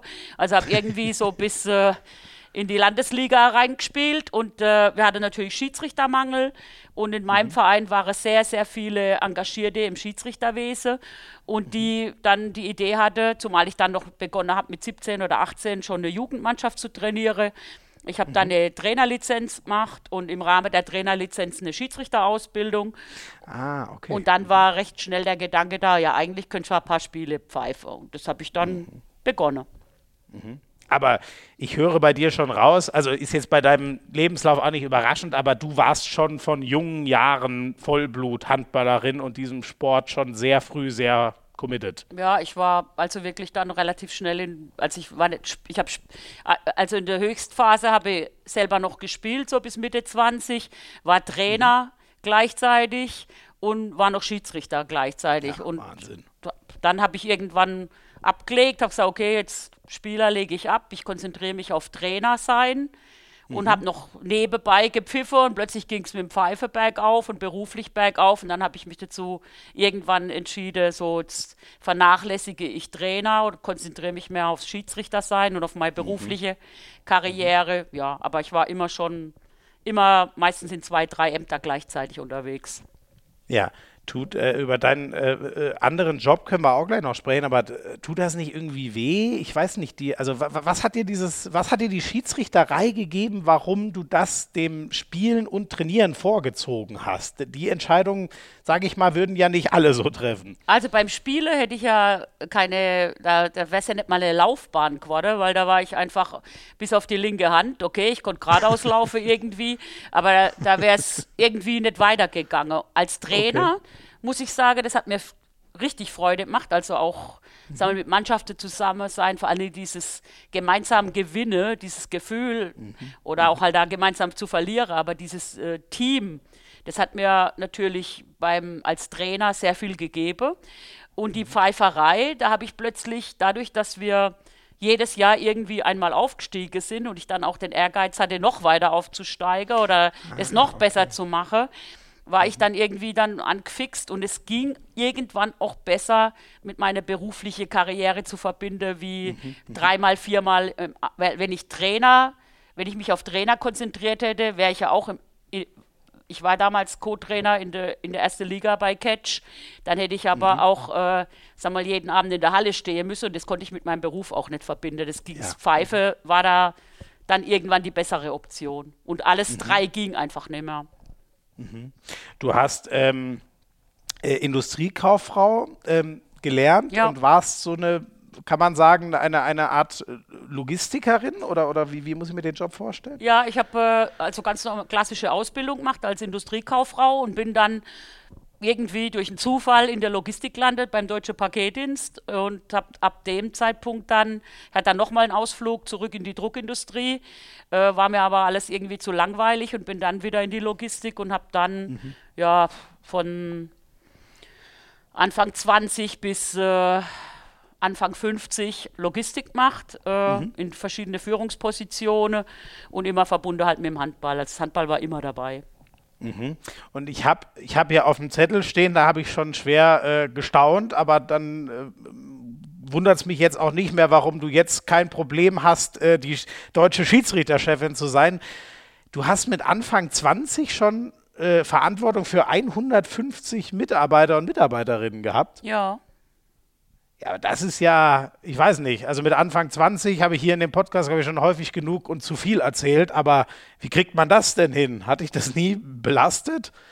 Naja, ich habe da schon sehr viel arbeiten müssen, aber ich, irgendwie habe ich auch, ich hatte irgendwie auch die, das Talent zu führen oder Teams zu führen. Vielleicht hat mir da auch mein, dass ich recht, dass ich früh, ich war, ich habe so die, die klassische Rolle immer gehabt. Ich war, Schulspr ich war Klassesprecher, Schulsprecher, ah, okay. Schülerlotse, Schiedsrichter, Kapitänin. Ich war immer schon eine, die Jugendvertreterin, dann in, im Ausbildungsbetrieb. Ich war immer schon eine, die versucht hat, da Verantwortung zu übernehmen genau. oder und, und vorwegzugehen. Und vorwegzugehen. Und ich glaube, ich war ja. auch als junge Führungskraft irgendwie eine, die nicht nur den anderen gesagt hat, wie es geht, sondern selbst vorausgegangen ist und gezeigt mhm. hat, wie mhm. es geht. Und es hat mich dann irgendwie da reinrutschen lassen in das Thema. Mhm. Und jetzt kommt ja im Schiedsrichterwesen was, äh, also ein Team führen, das, das konntest du schon immer. Ähm, irgendwann ab einem gewissen Niveau pfeift man ja zu zweit. Ähm, wie sucht man sich die richtige Partnerin aus? Naja, wir wurden ja zwangsverheiratet. Äh, wir hatte, ich war ein Jahr Schiedsrichter und wir hatten dann auf Kreisebene in Karlsruhe eine Sitzung und die habe sich einfach überlegt, ja, die beide, ihr seid gleich alt, ihr pfeift zusammen und wir so, pff, wir kennen uns überhaupt nicht, warum sollen wir jetzt zusammen pfeifen? Nee, mach doch einfach mal. Ja, okay, dann, naja, ja gut, versuchen wir es einfach mal und es hat dann sehr gut geklappt. Wir waren grundverschieden, aber das hat im, im Team dann gut geklappt. Natürlich muss dann, wie auch jetzt die Leute, man muss sich dann über die Jahre äh, gemeinsam weiterentwickeln. Ich muss mich so ein bisschen reduzieren. Meine Kollegin musste ein bisschen drauflegen an Temperament oder an Emotion. Mhm. Und dann haben wir uns dann wirklich Stück für Stück zum äh, doch ordentliche Schiedsrichterteam entwickelt. Ja, ordentlich. Mehr, mehr als ordentlich. Ordentlich ist schon hohe Auszeichnung bei mir. Ach so, okay. Ja, ja, Ach so, das okay. Ist alles relativ. Ich, ich bin ja jemand, der eher relativ schnell Richtung Superlative Nee, spricht, nee, deswegen nee, war das jetzt für ordentlich. mich kurz. Habe ich bei Thiel, bei Thiel wenn es heißt ordentlich, dann war es sehr gut. Okay, ich hoffe, dann ist das hier auch ein ordentlicher Podcast Or- aus, aus deiner. Ich würde sogar sagen, mehr als ordentlich. Nein! Ja. Gott bewahre. Jetzt werde ich gleich rot. Mehr als, ordentlich. mehr als ordentlich.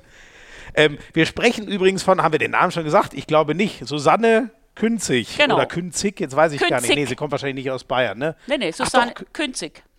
Künzig, Ja. doch, okay. Ich dachte, das haben wir nur hier in Bayern, dass wir das G der König äh, sprechen. Und ich glaube, Hochdeutsch ist ja, äh, wäre ja mit ich hinten dran sozusagen. Nee, nee, Aber sie Künzig. heißt Künzig. Künzig. Ja, ähm, ähm, ja wir holen sie einfach mal dazu, wie sie äh, das so äh, erinnert und was sie uns so über eure, ja, über euer Gespann sagen kann. Ach herrje.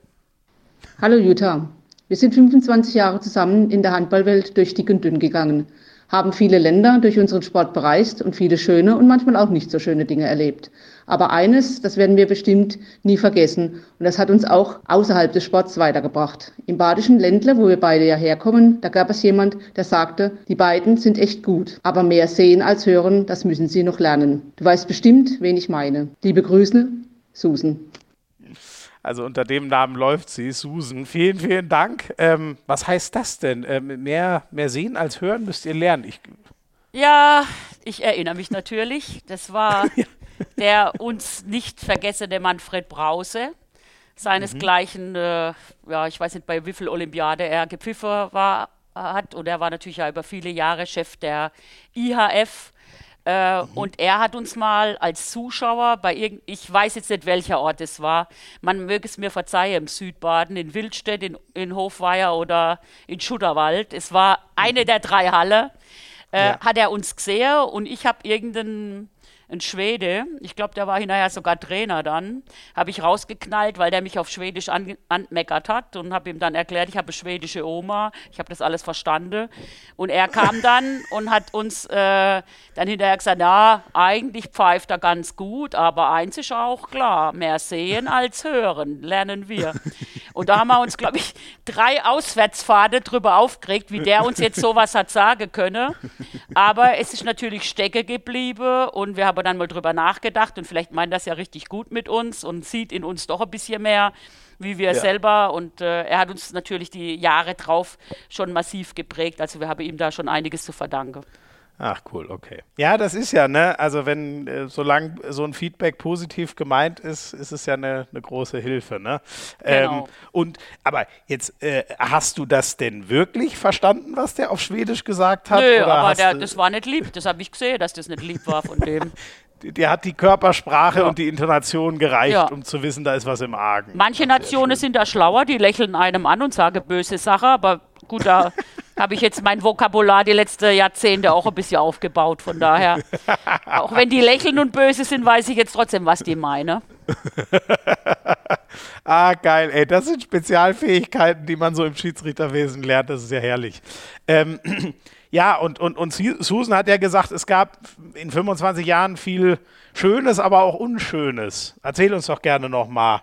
Kommt dir was gerade in den Kopf? Was, was bleibt so hängen nach so vielen Jahren zusammen? Naja, schön war, ich glaube, das war schon natürlich auch für uns was Außergewöhnliches, dass wir, sag mal, so viele Dinge da praktisch, das war schon Pionierarbeit, das hat schon viele Nerven teilweise gekostet, aber wenn man dann wieder irgendwo Ziel äh, hatte, wo man hinkam plötzlich, dann äh, war man ja trotzdem irgendwie stolz, dass man sowas erreicht hat. Ich meine, man hat den Ehrgeiz, genau wie die Spieler. Äh, und äh, das hat uns schon geprägt. Und ich meine, so, wir hatten tolle Auslandsaufenthalte, unvergessen so eine Weltmeisterschaft in Norwegen, in einem Land, wo eine Frau hat, wo ich dann morgens beim, beim Frühstück saß, habe so Blättchen, so Friseurzeitung geblättert, eine norwegische, ich konnte zwar nichts lesen. Und dann sage ich, sag mal, die, die da drauf ist, die haben wir doch gestern gepfiffen. Und das hat uns dann Ach. Ja, ja, das sind die, das sind die Spielerinnen natürlich solche Stars, die Fülle, ja. so wie bei uns die Fußballer, leider nur die Heftierfülle, Fülle da die, die andere Sportler und ja. auch Sportlerinnen, die, die bunte Blättchen. Ja. Und es hat uns natürlich die ganze Dimension da mit König beim Eröffnungsspiel und volle Halle irgendwo im Felsen. Das prägt natürlich. Und solche Dinge oder das erste Spiel oder sagen wir dann in der Männerbundesliga, da haben wir den Unterschied zwischen zweite Liga und erste Liga war damals schon das ist einfach nun mal so und auch medial. Gut, damals war es jetzt nicht so wie heute. Heute ist ja teilweise schon fast zu viel, aber damals war es natürlich auch schon äh, mediales Interesse da und es sind natürlich schon viele tolle Erlebnisse, die wir da erleben durften. Wie, wie meinst du, es ist fast zu viel Interesse da? Naja, teilweise, äh, jetzt aus Sicht der Schiedsrichter, der, der falsche Pfiff ist ja kaum getan, geht er schon über sämtliche soziale Netzwerke. Ach so, okay. ja, ihr, ihr seid viel mehr, äh, oder gut, du pfeifst ja jetzt nicht mehr, aber du gehörst ja da äh, total dazu, haben wir schon rausgearbeitet. Ihr seid schon ganz anders im Fokus. Ja. Ne? Bei ist, uns früher war es gemütlicher. Also bis bei uns die VHS-Kassette irgendwo beim Schiedsrichterchef war, hat man schon wieder drei andere Spiele gepfiffen. Also das ist heute schon, da tun mir die Leute schon ab und zu ein bisschen leid. Ja. Ja, ja, der Job ist, ähm, glaube ich, deutlich anspruchsvoller geworden. Das kann ich mir auch vorstellen. Ähm, das, äh, da da hilft es wahrscheinlich nicht, äh, was die Anspannung angeht, dass alles auf, auf Kamera immer direkt festgehalten und verfügbar ist. Ähm, das Überraschungsei vor dem Spiel war so ein Ding von euch? Von dir und Susan? Ja, Klingelt da was? Wir hatten einige, wir hatten einige Rituale die ja. wir da so hatte. Wir hatten eine Zeit lang auch mal ein anderes Ritual, was ich jetzt hier nicht erzählen werde. Aber das so Überraschungsei vorher mal zu essen oder so, um dann der Blutzucker in die richtige Richtung zu ja. bringen, war schon eines unserer also wir haben schon immer versucht, jetzt auch bei allem Spaß, den wir hatten, aber wir haben schon versucht, uns wirklich auf die Spiele immer gut vorzubereiten und da auch mit dem notwendigen Respekt an alle Begegnungen mhm. ranzugehen. Das mhm. Problem ist natürlich auch, wenn du gewisse äh, Klasse erreicht hast und du bist natürlich als Frau, wenn die Einzige bist, bist ja immer im Fokus, weil das sind dann ja. die beide. Also ja. da gibt es ein Erkennungsmerkmal. Und wenn man dann in ein vermeintlich unteres Klasse geht oder wir, dann muss man trotzdem sich bewusst sein, dass man als die Nummer eins dann, also jetzt die Nummer eins dann ja, der, ja, der ja. Mädchen sozusagen, dass man da immer im Fokus steht und da haben wir uns schon immer versucht, da entsprechend hoch zu peitschen, dass wir da mit der notwendigen Einstellung hingehen. Also das klingt schon nach Druck, sozusagen ja. eurem Nummer 1 Nimbus auch gerecht zu werden. Ja, also Nummer 1, weil wir die einzige Frau damals waren. Genau, aber ist ja, aber ist ja trotzdem. Aber, ich mein, aber wir hatten halt den Erkennungswert. Wenn irgendwas und, in genau. die Hose ging, dann ja. hieß halt die beide, weil es waren ja, nur wir. Ja, ja, Und weil du gesagt hast, Vorbereitung ähm, auf die Spiele, ähm, ich meine, heutzutage kann man sich ja, jedes Spiel ist ja verfügbar, kann man sich angucken. Wie lief denn Vorbereitung bei euch damals? Also die lief schon anders, wie sie heute läuft. Also heute äh, bereiten sich die, die Teams schon vor, indem sie auch mal das Spiel vorher von der Mannschaft äh, extra nochmal ins Visier nehmen. Und du hast ja heute auch viel mehr Möglichkeiten. Du gehst jetzt ins Netz und dann hast du sofort alles verfügbar. Damals ja. hat man sich ja nicht die Kassette, also man hat sich meistens dann mit dem Spiel, das man selber hatte, nochmal auseinandergesetzt. Wobei das auch bei uns so lief, dass man dann die Nacharbeitung meistens auf der, auf der Heimfahrt äh, Mhm. dann schon irgendwo sagt, ah, das war scheiße, das war gut, das war nicht so gut. Oder man hat einmal eine ganze Fahrt gar nichts mehr gesprochen, weil man sauer war auf sich selber oder auf die Kollegin. Mhm. Also man hat da schon versucht, sich mit dem Thema auseinanderzusetzen, hat natürlich auch nicht so gute Leistungen mit ins, ins Leben reingenommen, in sein normales mhm. Leben. Mhm. Und es war natürlich alles äh, anders wie heute. Ähm, aber logischerweise hat man sich trotzdem damit auseinandergesetzt. Jetzt mhm. nicht in der Dimension, wie es die heutige äh, Schiedsrichter tun. Mhm. Weil einfach die schon, also Möglichkeiten also, nicht da waren. Genau, genau. Und, äh, Aber wer wusste also natürlich in einer Begegnung, was kann da passieren? Gibt es da Historie ja. zu der Begegnung? Ja. Müssen wir damit rechnen? Wo sind die, die Schlüsselspieler, Kreisläufer? Ja. Wer bestimmt da, sagen wir, welcher Trainer? Wer, Okay. wer redet heute mit dem vorher, damit er sich ordentlicher benimmt? Oder wen könnte man auf der Bank raussuchen, der gegebenenfalls uns ein bisschen hilft, den in den Zaun zu kriegen, wenn es Alarm gibt? Wer hatte damals, Ah, okay. wer hatte damals auch nicht bei jedem Spiel ein, ein technische Delegierte, sondern nur ein ausgewählte in den Fernsehspiele. Wir waren ja Mhm. nicht mit alle Spiele im Fernsehen. Ja. Und von daher musste man ja das ganze Bankhandling müsste man ja selber übernehmen. Oh ja, ja, kann ich mir vorstellen, wie das in einer hochkochenden Halle, Genau. was da alles auf einen zukommen kann. Ähm, das fand ich gerade sehr spannend, was du gesagt hast, was man so mit nach Hause ähm, nimmt. Ich habe immer das Gefühl, sozusagen, ne, ich nehme da einfach gar nichts von mit nach Hause. Also einmal ist es nicht realistisch und zweitens hilft so einem was ja auch zu wachsen an so Fehlern und so. Ne? Andererseits, wenn du die ganze Zeit ähm, jeden schlechten Pfiff mit in deine tägliche Arbeit und in dein Privatleben nimmst, dann nimmst dir ja komplett die Lust. Wie hast du da, ähm, hast du irgendwie bewusst versucht, da eine Mitte zu finden oder bist du da allgemein sehr ausgeglichen? Wie hast du dich dem Thema so genähert? Na, ich glaube, Ausgeglichenheit ist nicht mein zweiter Vorname. Also ich bin schon jemand, der Dinge, positive wie auch negative, mitnimmt. Also ich Ja. bin jemand, ich versuche schon sehr, sehr selbstkritisch zu sein und auch zu überlegen, was Dinge jetzt mit mir mache oder auch mit anderen mache.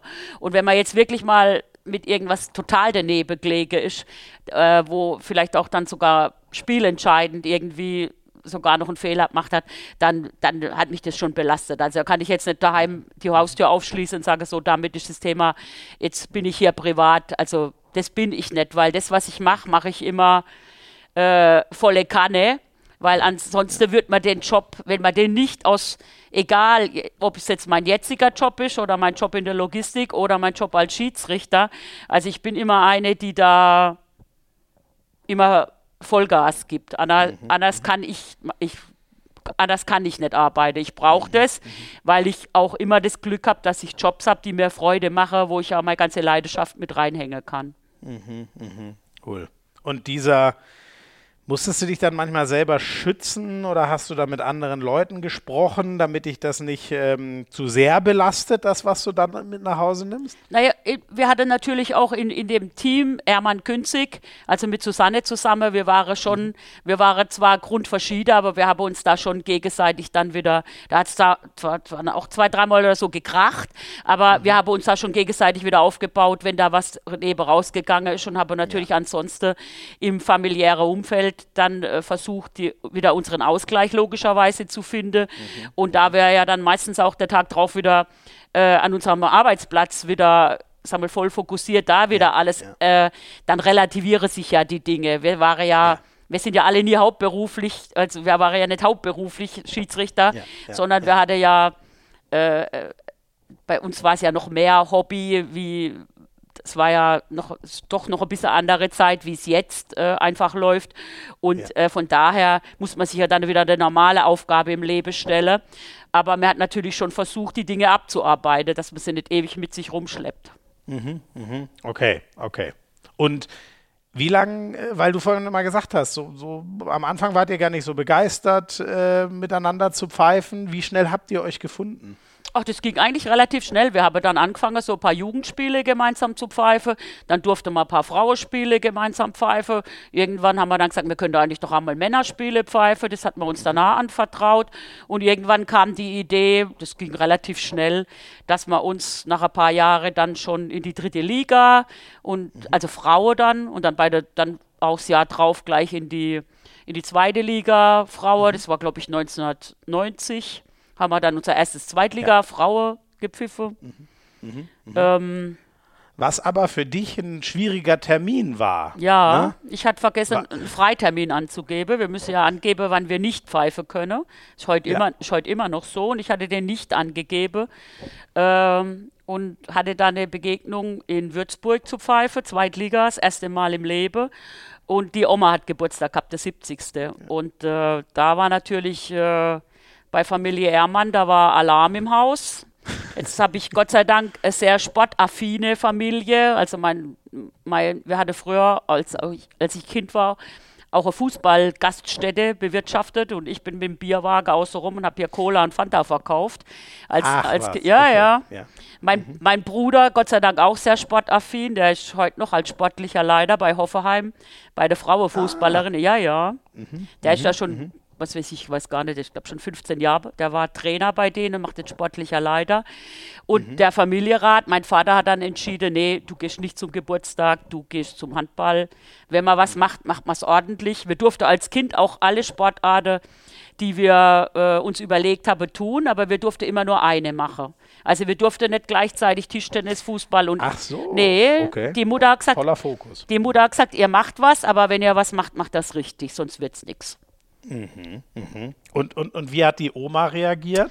Die Oma, okay, sie hat mal irgendwie, Oma verzeiht ja am Enkelchen immer alles.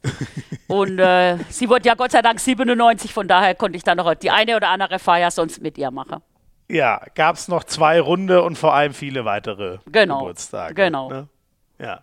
Ähm, und es ging ja dann relativ rasant, äh, so, oder das heißt, ich weiß nicht, wie du es empfunden hast, aber es ging ja immer weiter äh, steil bergauf. Ne? Äh, 1993 dann äh, zweite Männerbundesliga. Genau. Wir sind, dann, wir, wir sind dann 90 praktisch, als wir in die zweite Liga Frauen, haben wir dann entsprechend Druck gemacht, dass wir im Landesverband und auch dann in der dritte Liga eben auch bei die Männerspiele bekommen. War dann ein bisschen Kämpferei, aber wir sind dann auch sofort ein, Jahr später aus dem Landesverband in die dritte Liga Männer. Wir waren dann praktisch in zwei Kader, im Drittligakader und im und im Bundesligakader, aber als Frauenteam. Und dann war auch die Ansage, wenn ihr jetzt aber äh, nee, dann sind wir dann da auch wieder aufgestiegen, 93. Und dann war aber auch klar, wenn ihr jetzt absteigt, dann steigt ihr aber komplett ab. Das wisst ihr schon. Und dann haben wir gesagt, ja, wir wollen ja die gleichen Spiele und von daher, wenn wir letzter sind, steigen wir ab. Okay.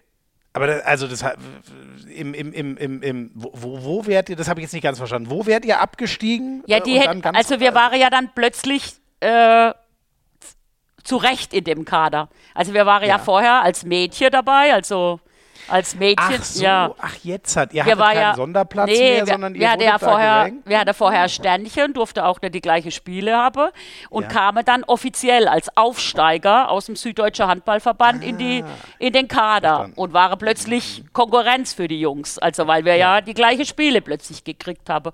Und dann war natürlich, aber eins ist klar, wenn ihr jetzt Letzter werdet, dann ist nichts mehr mit Frauenspiele, Pfeife, dann seid ihr komplett weg. Wollt ihr das wirklich? Ja, das wollen wir. Also das habt ihr, ihr habt quasi die, äh, das Top-Standing bei den äh, Frauen riskiert, um bei den Männern auch ganz oben pfeifen zu dürfen. Naja, wir, wir haben ja das Gleiche getan. Wir haben einfach nur Handballspiele gepfiffen. Ja klar, ja, ja. Von daher- Und ähm, ähm, äh, ihr wurdet aber mal übergangen, als es um Aufstieg in die erste Liga ging. Ja, das war irgendwie, glaube ich, sogar im ersten Jahr. Ich weiß es nicht mehr genau. Damals war die Regelung, dass das beste ähm, Team, ich glaube, unter 35 muss man, glaube ich, sein, und das bestplatzierte junge Team, dass es mit hochgeht, damit man praktisch eine gewisse, sag mal, dass da ein gewisser äh, junges Blut in den Kader hochkommt. Und, Ja. und zum Saisonabschluss waren wir Zweiter und dann wurde die Regel äh, modifiziert und dann gab es doch keinen äh, Aufstieg. Und dann, War voll Alarm. und, und ja, du hast ja schon gesagt, ausgeglichen bist du in solchen Momenten Nee. nicht. Was ist dann passiert? Dann war voll Alarm, habe ich natürlich sämtliche Hebel in Bewegung gesetzt und habe gedanklich 10 bis 15 Mal äh, meine Laufbahn beendet, habe gesagt, jetzt reicht's, ich habe die Schnauze voll von dieser Kacke, weil wenn es Regeln gibt, warum gelten sie jetzt nicht für uns? Und dann hat man, Ja. wurde man aber, ja, dann hat man uns irgendwie, dann war danach Sommerpause, da hat man sich wieder beruhigt, einige haben danach mit uns gesprochen, haben gesagt, jetzt hört doch nicht auf, wenn ihr jetzt aufhört, das wollen doch einige nur, seid, seid nicht blöd, macht weiter. Aufhören kann man immer. Weil wenn man aufhört, hört man auf, aber dann wieder anzufangen geht nicht. Und von daher macht jetzt einfach weiter, guckt, was passiert. Und das Jahr drauf sind wir dann letztendlich doch aufgestiegen in die erste Liga Männer. Aber so wie ich das verstehe, war das schon, äh, um euch als Frauen auszubremsen. Also das war jetzt nicht Nein, irgendwie... ich, weiß es nicht, ob es eine Ausbremse war. Jetzt mit dem Abstand von einige Jahre, vielleicht Jahrzehnte, ja, von einige Ja. Jahrzehnte, äh, hat man vielleicht auch äh, Vielleicht hatte die, die Herren einfach auch nur das Bedürfnis, uns zu schützen, nach dem Motto, sie sind noch nicht so weit fürs Haifischbecken, so. erste Liga. Also ich sage jetzt nicht nur, dass es, äh, okay. Äh, dass es gegen, gegen uns Frauen war. Die Männer neigen ja ab und zu äh, auch dazu, uns zu, zu schützen. okay. Ah, das ist schön, wenn du das inzwischen, da hast du ja doch eine sehr ausgeglichene Sicht inzwischen ja. drauf. Ähm, aber damals hast du es natürlich. Ja, damals war ich on fire. ähm, ja, und zum Glück, zum Glück habt ihr einfach weitergemacht. Äh, und wie war es dann? Das erste Mal angekommen Ach. in der Männer-Bundesliga und dann auch noch in Gummersbach das erste Nee, es war in Großwaldstadt. War Großwaldstadt-Gummersbach. Ah, okay. Mhm. Ach, so rum. Es war Großwaldstadt gegen Gummersbach. Ja, gefühlt wollte ich hinterher gar nicht mehr aus dem Bett. Ich war nur noch, im, ich war wirklich richtig im Arsch. Also das hat uns alles, äh, das hat uns ja. alles abverlangt. Wir kamen mit dem Druck. Wir waren wahrscheinlich auch nicht gut genug vorbereitet, was da auf uns zukommt. Und äh, es war für damalige Verhältnisse, waren wirklich so zehn Reporter um uns rum, Kamerateams. Keiner hat uns so richtig äh, irgendwie dann auch da entsprechend darauf vorbereitet, welchen Schritt wir da jetzt gehen. Äh, und äh, naja, es war jetzt auch nicht nur die cleverste Entscheidung in dem Spiel. Und an der einen oder anderen Stelle lag man einfach falsch. Wir hatten halt keine Akzeptanz oder kaum Akzeptanz. Und es ging in die Hose. Aber gut, es war alternativlos. Wir haben dann halt weiter gearbeitet, weiter uns schön zweite Liga und alles weiter vorbereitet und sind dann irgendwann ins nächste Spiel nach Niederwürzbach und da ging es schon deutlich besser. Und ja. klar, dann kommt irgendwann die Erfahrung dazu, irgendwann kommt die Akzeptanz und dann mhm. hat es ja irgendwann richtig sehr, dann hat sich ja über die Jahre dann doch sehr gut entwickelt. Mhm, mh. Und äh, es hat aber sogar dein Vater gesagt, er glaubt das nicht, dass du es schaffst. Ja, der hat mich, der hat mich, der hat mich provoziert. Der wollte ja schon Vielleicht hat er es wirklich nicht geglaubt. Ich kann leider, er ist leider verstorben, aber ich glaube, er hat mich schon äh, auch so ein bisschen gekitzelt am Ehrgeiz. Oder er wusste ja, dass ich extrem ehrgeizig bin. Also, das war bei mir immer so, wenn ich dann irgendwas im Kopf hatte, dann habe ich das auch so dann irgendwie erreicht, was ich, also mhm. ich denke, ich habe mal oft realistische Ziele gesetzt, aber die habe ich dann auch erreicht. Und er wollte einfach da noch so ein bisschen das wahrscheinlich antreiben und hat dann mit mir gewettet, mhm. dass ich das nicht und, schaffe. Ja, und wie, wie, wie, also die Wette hast du ja äh, offensichtlich locker gewonnen. Worauf, Na, locker nicht. Naja, du hast es doch geschafft. Also, ja, ich habe es geschafft. Nicht, worauf ja. wir, aber, aber ich meine, naja, er, er hat gesagt, ich werde es nicht schaffen, erste Liga zu pfeifen, also erste Liga Männer zu pfeifen. Genau, aber hast du ja getan. Insofern ja. Ich glaube, er hatte ja 50 Mark oder was gewettet, ich weiß es nicht mehr.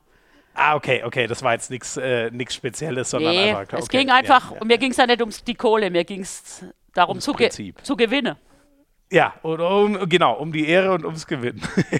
ähm, ja, und es ist dann, also das war so Mitte, Ende der 90er alles und deine Karriere ist ja dann schon, äh, äh, es gab internationale Einsätze, es gab Weltmeisterschaften, Europameisterschaften bis, bis 2009. Was bleibt dir noch so hängen aus, aus, aus diesen Jahren? Wie schaust du auf diese äh, Karriere zurück, die du da gemacht hast?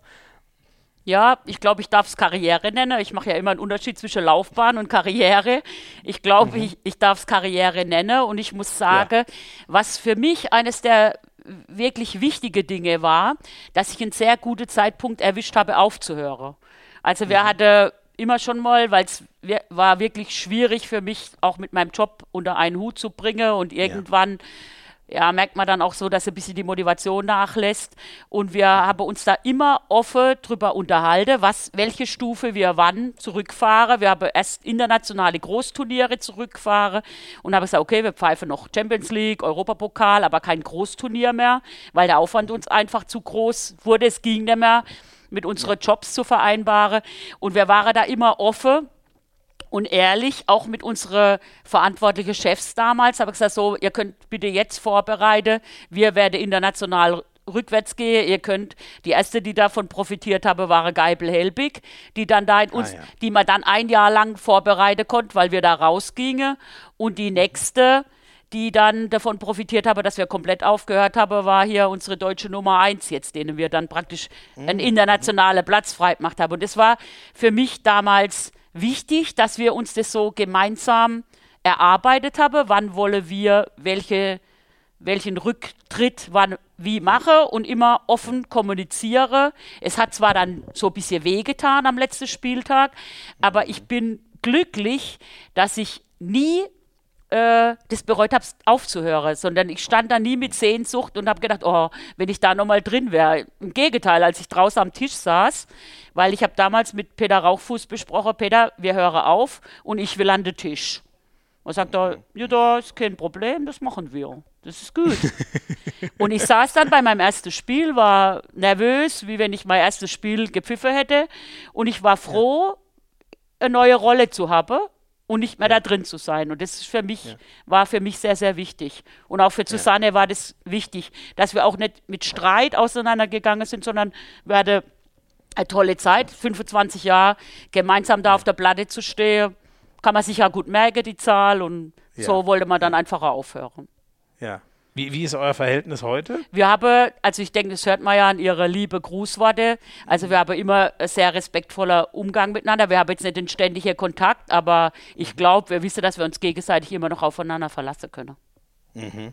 Also ähm, diese neue Rolle, dass die dir geholfen hat, glaube ich total, dass da nicht irgendwie ein Hammer fällt und man ist äh, raus aus seinem Ganzen, sondern das ist ja immer noch sehr verwandt, sage ich mal, der Delegiertenjob mit dem, mit dem Schiedsrichterjob. Aber ist es auch ein bisschen so, äh, äh, dass man alles irgendwann mal gesehen hat? So, du hast deine Weltmeisterschaften, deine Europameisterschaften, Champions League gesehen. Also macht man auch seinen Frieden, weil man sagt, ähm, ich, ich habe es ja alles gesehen. Ich muss es nicht unbedingt nochmal sehen. Ja, und ich, man muss ja auch, wenn man dem Ganze gerecht werden will, muss man auch das ganze Pensum, was dazugehört, einfach liefern können.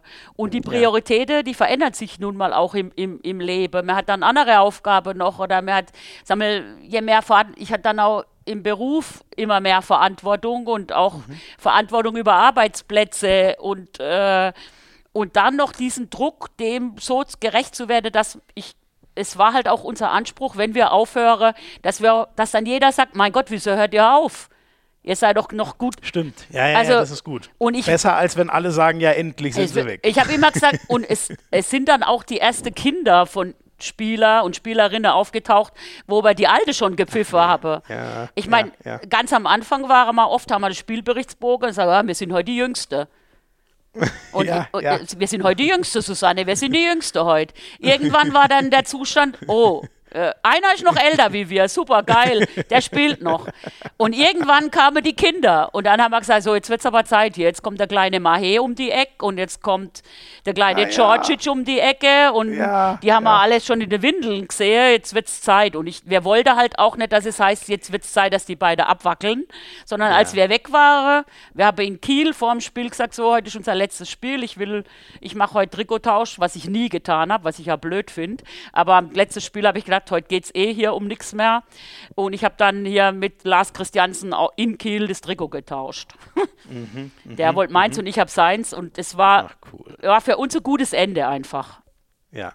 Oh, aber wurde das in äh, Kiel gerne gesehen, ausgerechnet mit dem zu tauschen? Ja, wir waren ja nicht die Mittelpunkte. In erster Linie war Kollege Löfgren, der auch sein letztes Spiel an dem Tag hatte mit einer wunderbaren Zeremonie. Und wir hatten auch im Vorfeld, die Liga wollte uns da verabschieden mit Blumenstrauß. Und wir haben gesagt, wir wollen keine Blume, weil wir wollen jetzt auch nicht, dass 10.000 dann Hurra brülle, endlich sind sie weg. Also wir wollen unseren Abschied für uns im Stille genießen.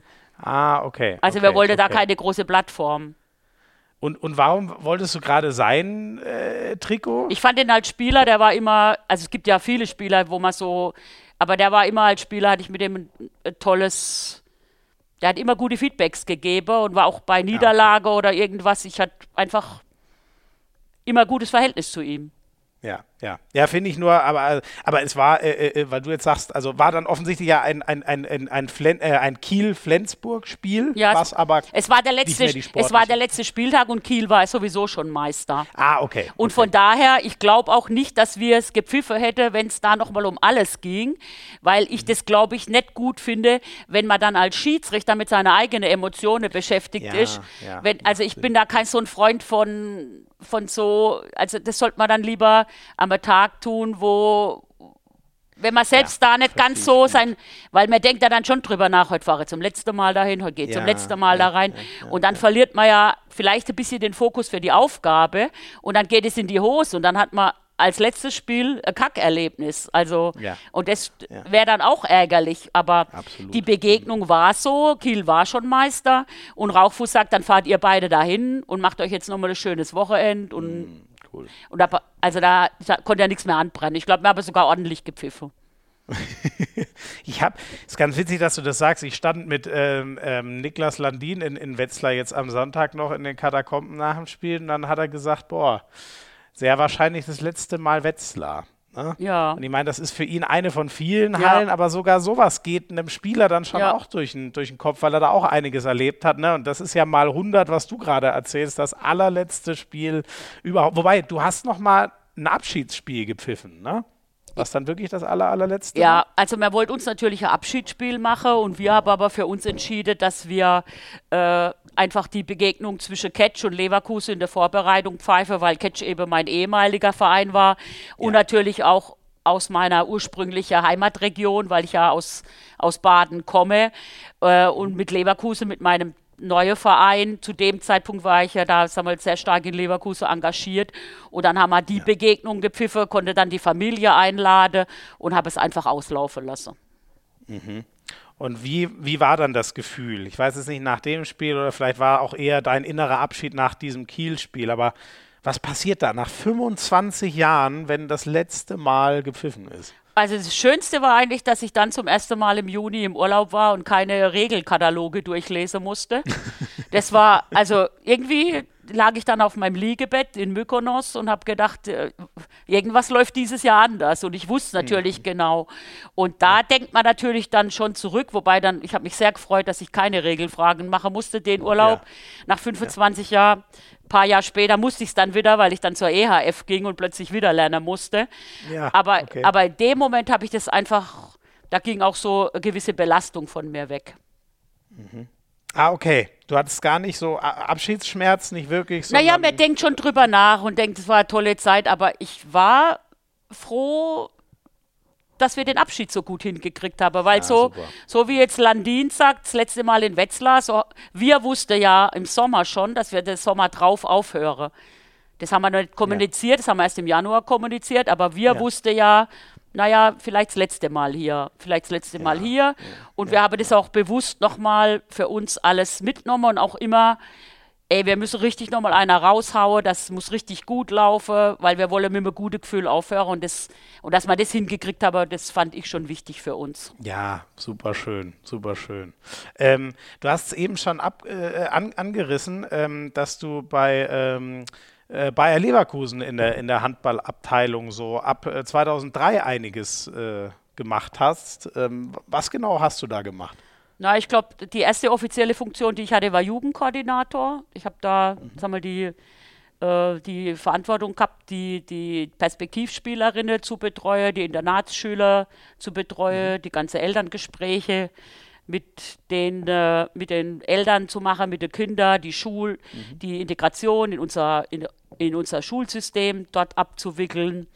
Äh, ansonsten habe ich dann noch war ich Teammanager für die Bundesligamannschaft. Das habe ich dann in, in Ämter Union gemacht, habe da praktisch die komplette Organisation, werde damals auch Europapokal äh, eine gute Rolle gespielt mit Bayer. Ja.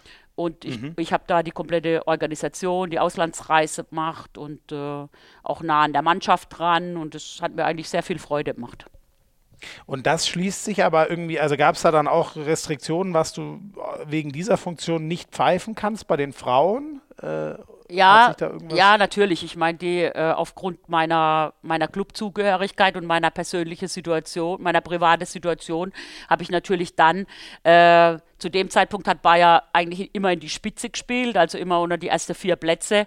Und ich habe natürlich dann keine Spitzenspiele in der ersten Bundesliga gepfiffen, sondern eher die, eher die Keller, die Kellerderbys gepfiffen, Okay. Mhm, um da nicht in einen Konflikt zu kommen. Genau, okay, okay. Was, äh, also, was ja oft gar nicht wirklich passiert, ne? aber man muss ja jemanden auch davor schützen, dass da überhaupt was aufkommen könnte, wahrscheinlich. Ja, ich denke, das ist ja zum, zum Schutz aller Beteiligten, macht es ja Sinn, auf jeden Fall. Besser so. Dann holen wir noch mal einen zweiten Kurzgast sozusagen dazu. Den werdet ihr direkt erkennen. Er war hier auch schon mal im Podcast und genau wie du in den 2000er Jahren äh, aktiv bei Bayer Leverkusen. Liebe Jutta, wir beide kennen uns schon seit dem letzten Jahrtausend. Da war nicht alles besser, es war anders und hat ganz sicher mehr gemenschelt als heute.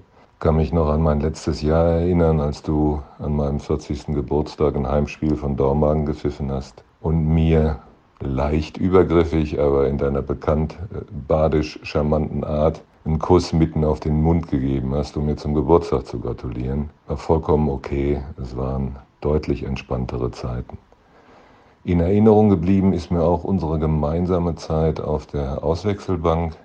Ich war zwar nur der offizielle D, das heißt der Busfahrer, du warst natürlich die offizielle A, aber ich glaube, wir haben da einen ganz ordentlichen Job gemacht und äh, ganz besonders in Erinnerung geblieben sind mir dabei unsere Europacup-Touren, insbesondere nach Russland. Ich sage nur Druschba, Wolgograd und Astrachan. Du als Reiseleiterin immer vorne weg.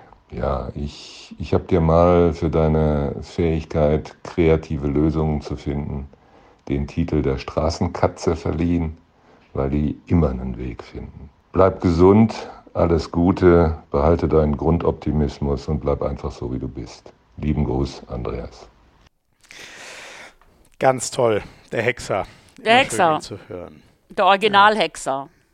Ja. Ja. Äh, gibt doch nur den einen, oder wie? Naja, oder manche wollen ja auch Hexer heißen, aber der Originalhexer für mich ist natürlich schon der Hexer, ja.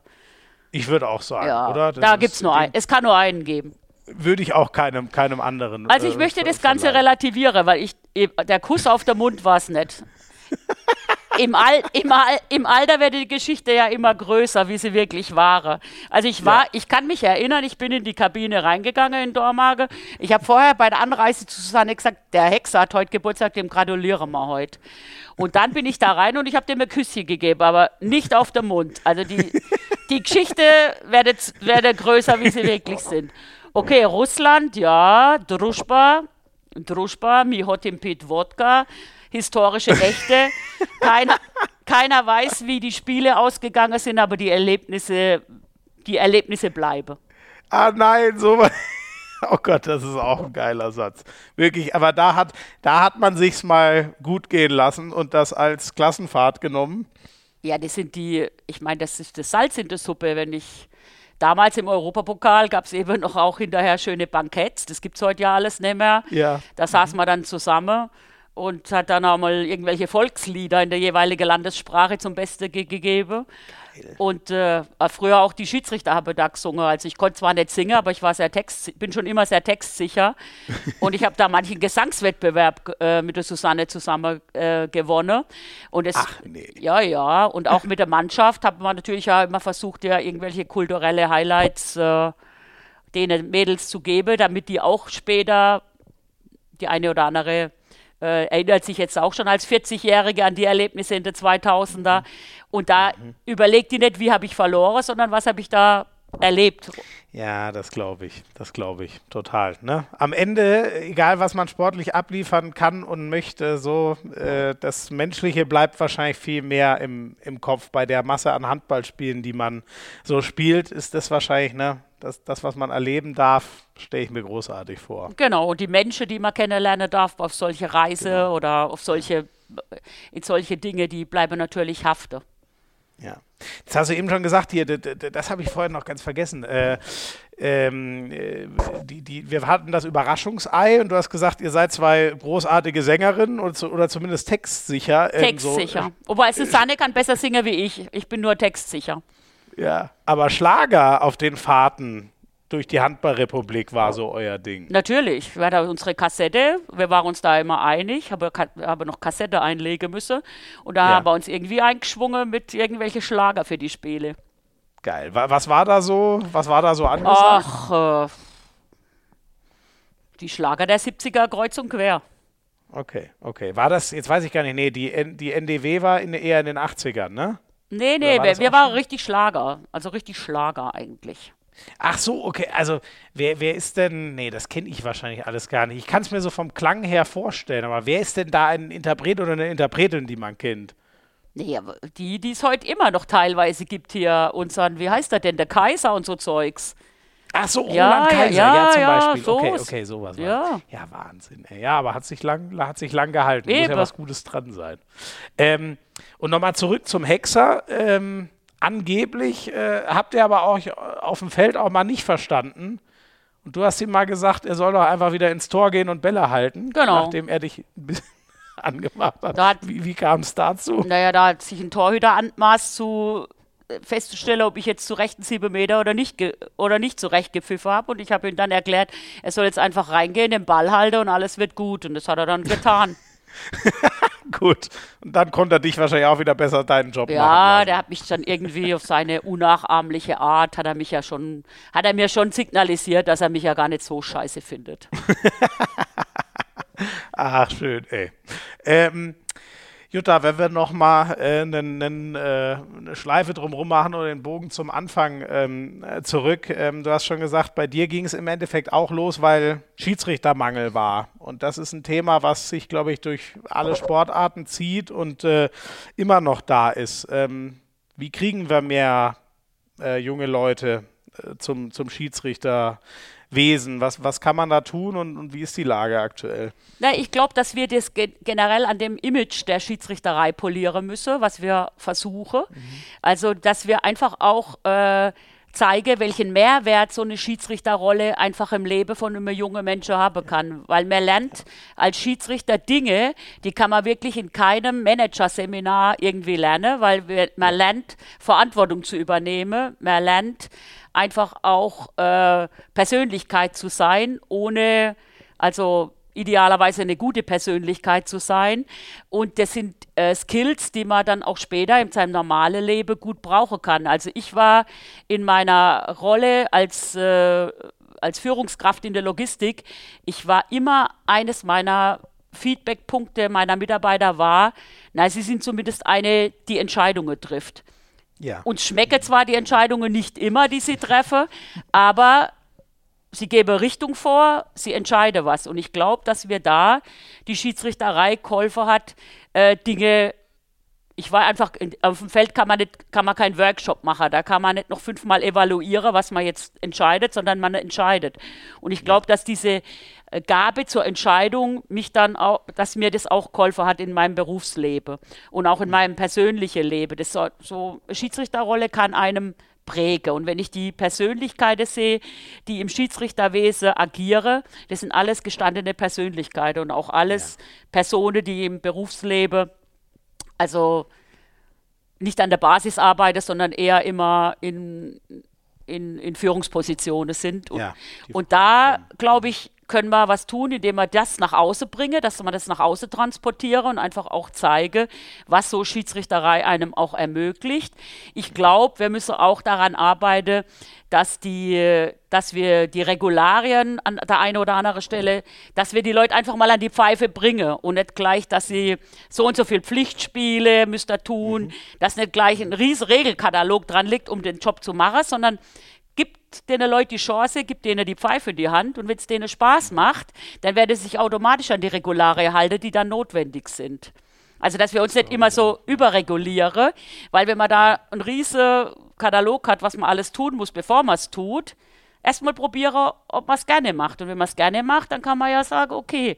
Ich glaube auch, dass es eine Chance ist, dass wir viel mit so gleichaltrige, also mit so Kinderschiedsrichter, die dann gleichaltrige pfeifen, weil ich glaube, dass die Eltern weniger die Schiedsrichter ankacken, wenn da gleichaltrige Kinder die Schiedsrichter sind, wie wenn da ältere Leute agieren. Und ich glaube, dass wir auch ein Riesenpotenzial haben, dass wir einfach äh, im Bereich Frauen noch versuchen, mehr zu rekrutieren. Aber nicht, dass die Frau die Frau pfeife, sondern dass die Frau einfach Schiedsrichter mache. Ich glaube, dass wir da gute Chance haben, noch an, an Talente ranzukommen. Und wir seitens des DHB wollen natürlich auch mit unseren Spitzenleute da die Vorbildfunktion weitergeben und ausnutzen, dass wir jetzt so tolle Vorbilder im DHB haben, die wir dann in Basisprojekte mit integrieren, dass einfach die Jugendliche oder die Kinder sehe, was toll, wenn ich da der 20. Spieler bin im, im Kader, ob es nicht vielleicht schlauer ist für mich, hier einen eigenen Weg zu finden, um auch, Ja. um auch bei dieser Sportart eine tragende Rolle mitspielen zu dürfen. In einer anderen Ja. Rolle eben. Ja, du bist ja, du hast das ja sehr, sehr offen erzählt, bist ja das beste Beispiel, ne, wo einen das hinführen kann. Ne, ne, so wie ich dich verstanden habe, eine WM, EM hättest du als Spielerin wahrscheinlich eher nicht erlebt. Nee, die hätte ich, die hätte ich definitiv nicht erlebt. Also, ja, ja, also ja, da, ich will jetzt, also nicht so wie beim Hexer, dass die Dinge immer größer werden. Ich bin immer noch der Meinung, das hätte ich nie im Leben erreicht. Sehr schön.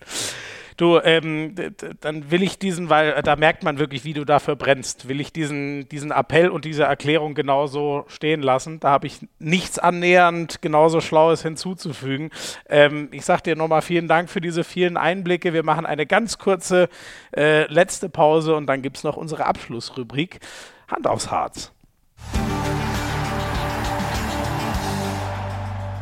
Was war denn deine schlimmste Fehlentscheidung jemals auf dem Feld? Ist da eine hängen geblieben?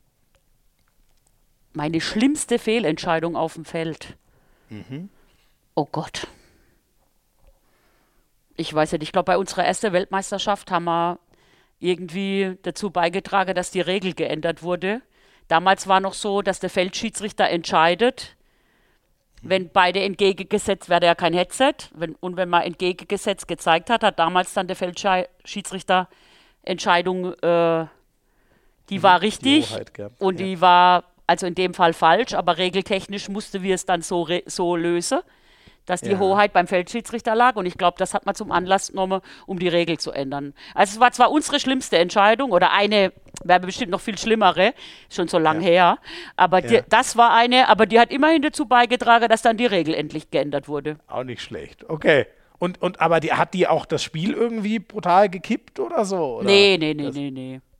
Naja, gut, dann, dann ist es ja verzeih, bar, würde ich jetzt mal Wahrscheinlich wissen einige beteiligte Spieler noch von damals, was für, ein, was für ein Schrottpfiff ich irgendwann mal hatte, aber ich kann mich jetzt nicht an einen erinnern, der so schlimm war. Ich habe das alles abgearbeitet. Ich glaube auch, dass das sehr gesund ist. Das Thema hatten wir ja vorhin schon mal. Ja. Was würdest du denn sagen, welche deutsche Halle ist so am härtesten für Schiedsrichterinnen und Schiedsrichter, um dort zu pfeifen. Ach du liebe Leute. Es gibt, ich finde, da hat jede so ihre eigene, ihre Eigenheide. Ich finde eigentlich, wenn ich, ich bin relativ viel jetzt aktuell in der zweiten Liga unterwegs mhm. und muss sagen, dass da, also früher, das war für mich schon immer schwieriger, in kleiner Halle hast du mehr Druck mhm. wie in der riesengroßen Arena. Okay. Mhm. Wobei eine Arena, äh, in, in Mitteldeutschland, glaube ich, ist es. Äh, auch, äh, also da ist schon auch immer sehr viel Energie drin. Da ist auch schon immer. Kann das sein, wo das deutsche Schiedsrichter-Topgespann herkommt? Ist das so ungefähr die, die grobe Ecke? Region, ja. Wobei, wenn die Halle, wenn die Halle brenne, ich meine, die Stehtribüne in Flensburg, die hat auch ihr eigene Ader, so wie früher die alte Halle. Ja so wie früher ja. die alte Halle in Dudenhofen, also wo ja. die Stehtribüne dann hinter dir direkt war. Äh, ja. Kommt da immer so ein bisschen auf der Verlauf an, aber also ja, ich glaube, je enger die Kiste sind und je enger die Halle einfach sind, desto größer wird der Druck auf die Schiedsrichter. Ich habe noch, äh, ich weiß noch welche, die waren jetzt leider länger nicht in der, in der HBL oben, deswegen war ich nicht länger nicht dort, aber in Gießen, wo Hüttenberg ge, äh, gespielt hat, fand ich auch immer. Da war ich jetzt äh, in, der Gieß, in der Sporthalle Ost. Ja, Genau. Ja, ja, da, da habe ich früher der eine oder andere Krieg gehabt mit Lütze Linden noch. Also als ich da gepfiffen habe. Das sind, ich sag ja, diese alte, diese ältere Halle oder in Eisenach oder so, in diese enge Halle, wo die Zuschauer einfach noch nah dran sind, da brennt oft mehr der Baum wie in einer großen Arena, jetzt in Rhein-Neckar, SAP oder in Hamburg mhm. oder irgendwo. Ja, ja, weil man ja. einfach den Druck dann viel mehr abkriegt. Genau, genau. Man hört mehr, man spürt mehr. Das ist, was man dann. Im Winter ja, hat so, man der Regenschirm. So Im Winter hat ja. man der Regenschirm beim Vorwärtslaufen in der Füße. Da muss man schon ein bisschen aufpassen. Ach nee, so nah, okay, so eng sitzen. Uiuiui, okay, so eng sitzen die da dran. Ähm, Gibt es für dich eigentlich, ich rede mir äh, immer gerne über den, den GOAT, den Greatest of All Time in allen Sportarten, den Mund fusselig. Gibt es für dich eigentlich einen besten Schiedsrichter oder eine beste Schiedsrichterin all time? Kann man auch aus, aus einem anderen Sport sein?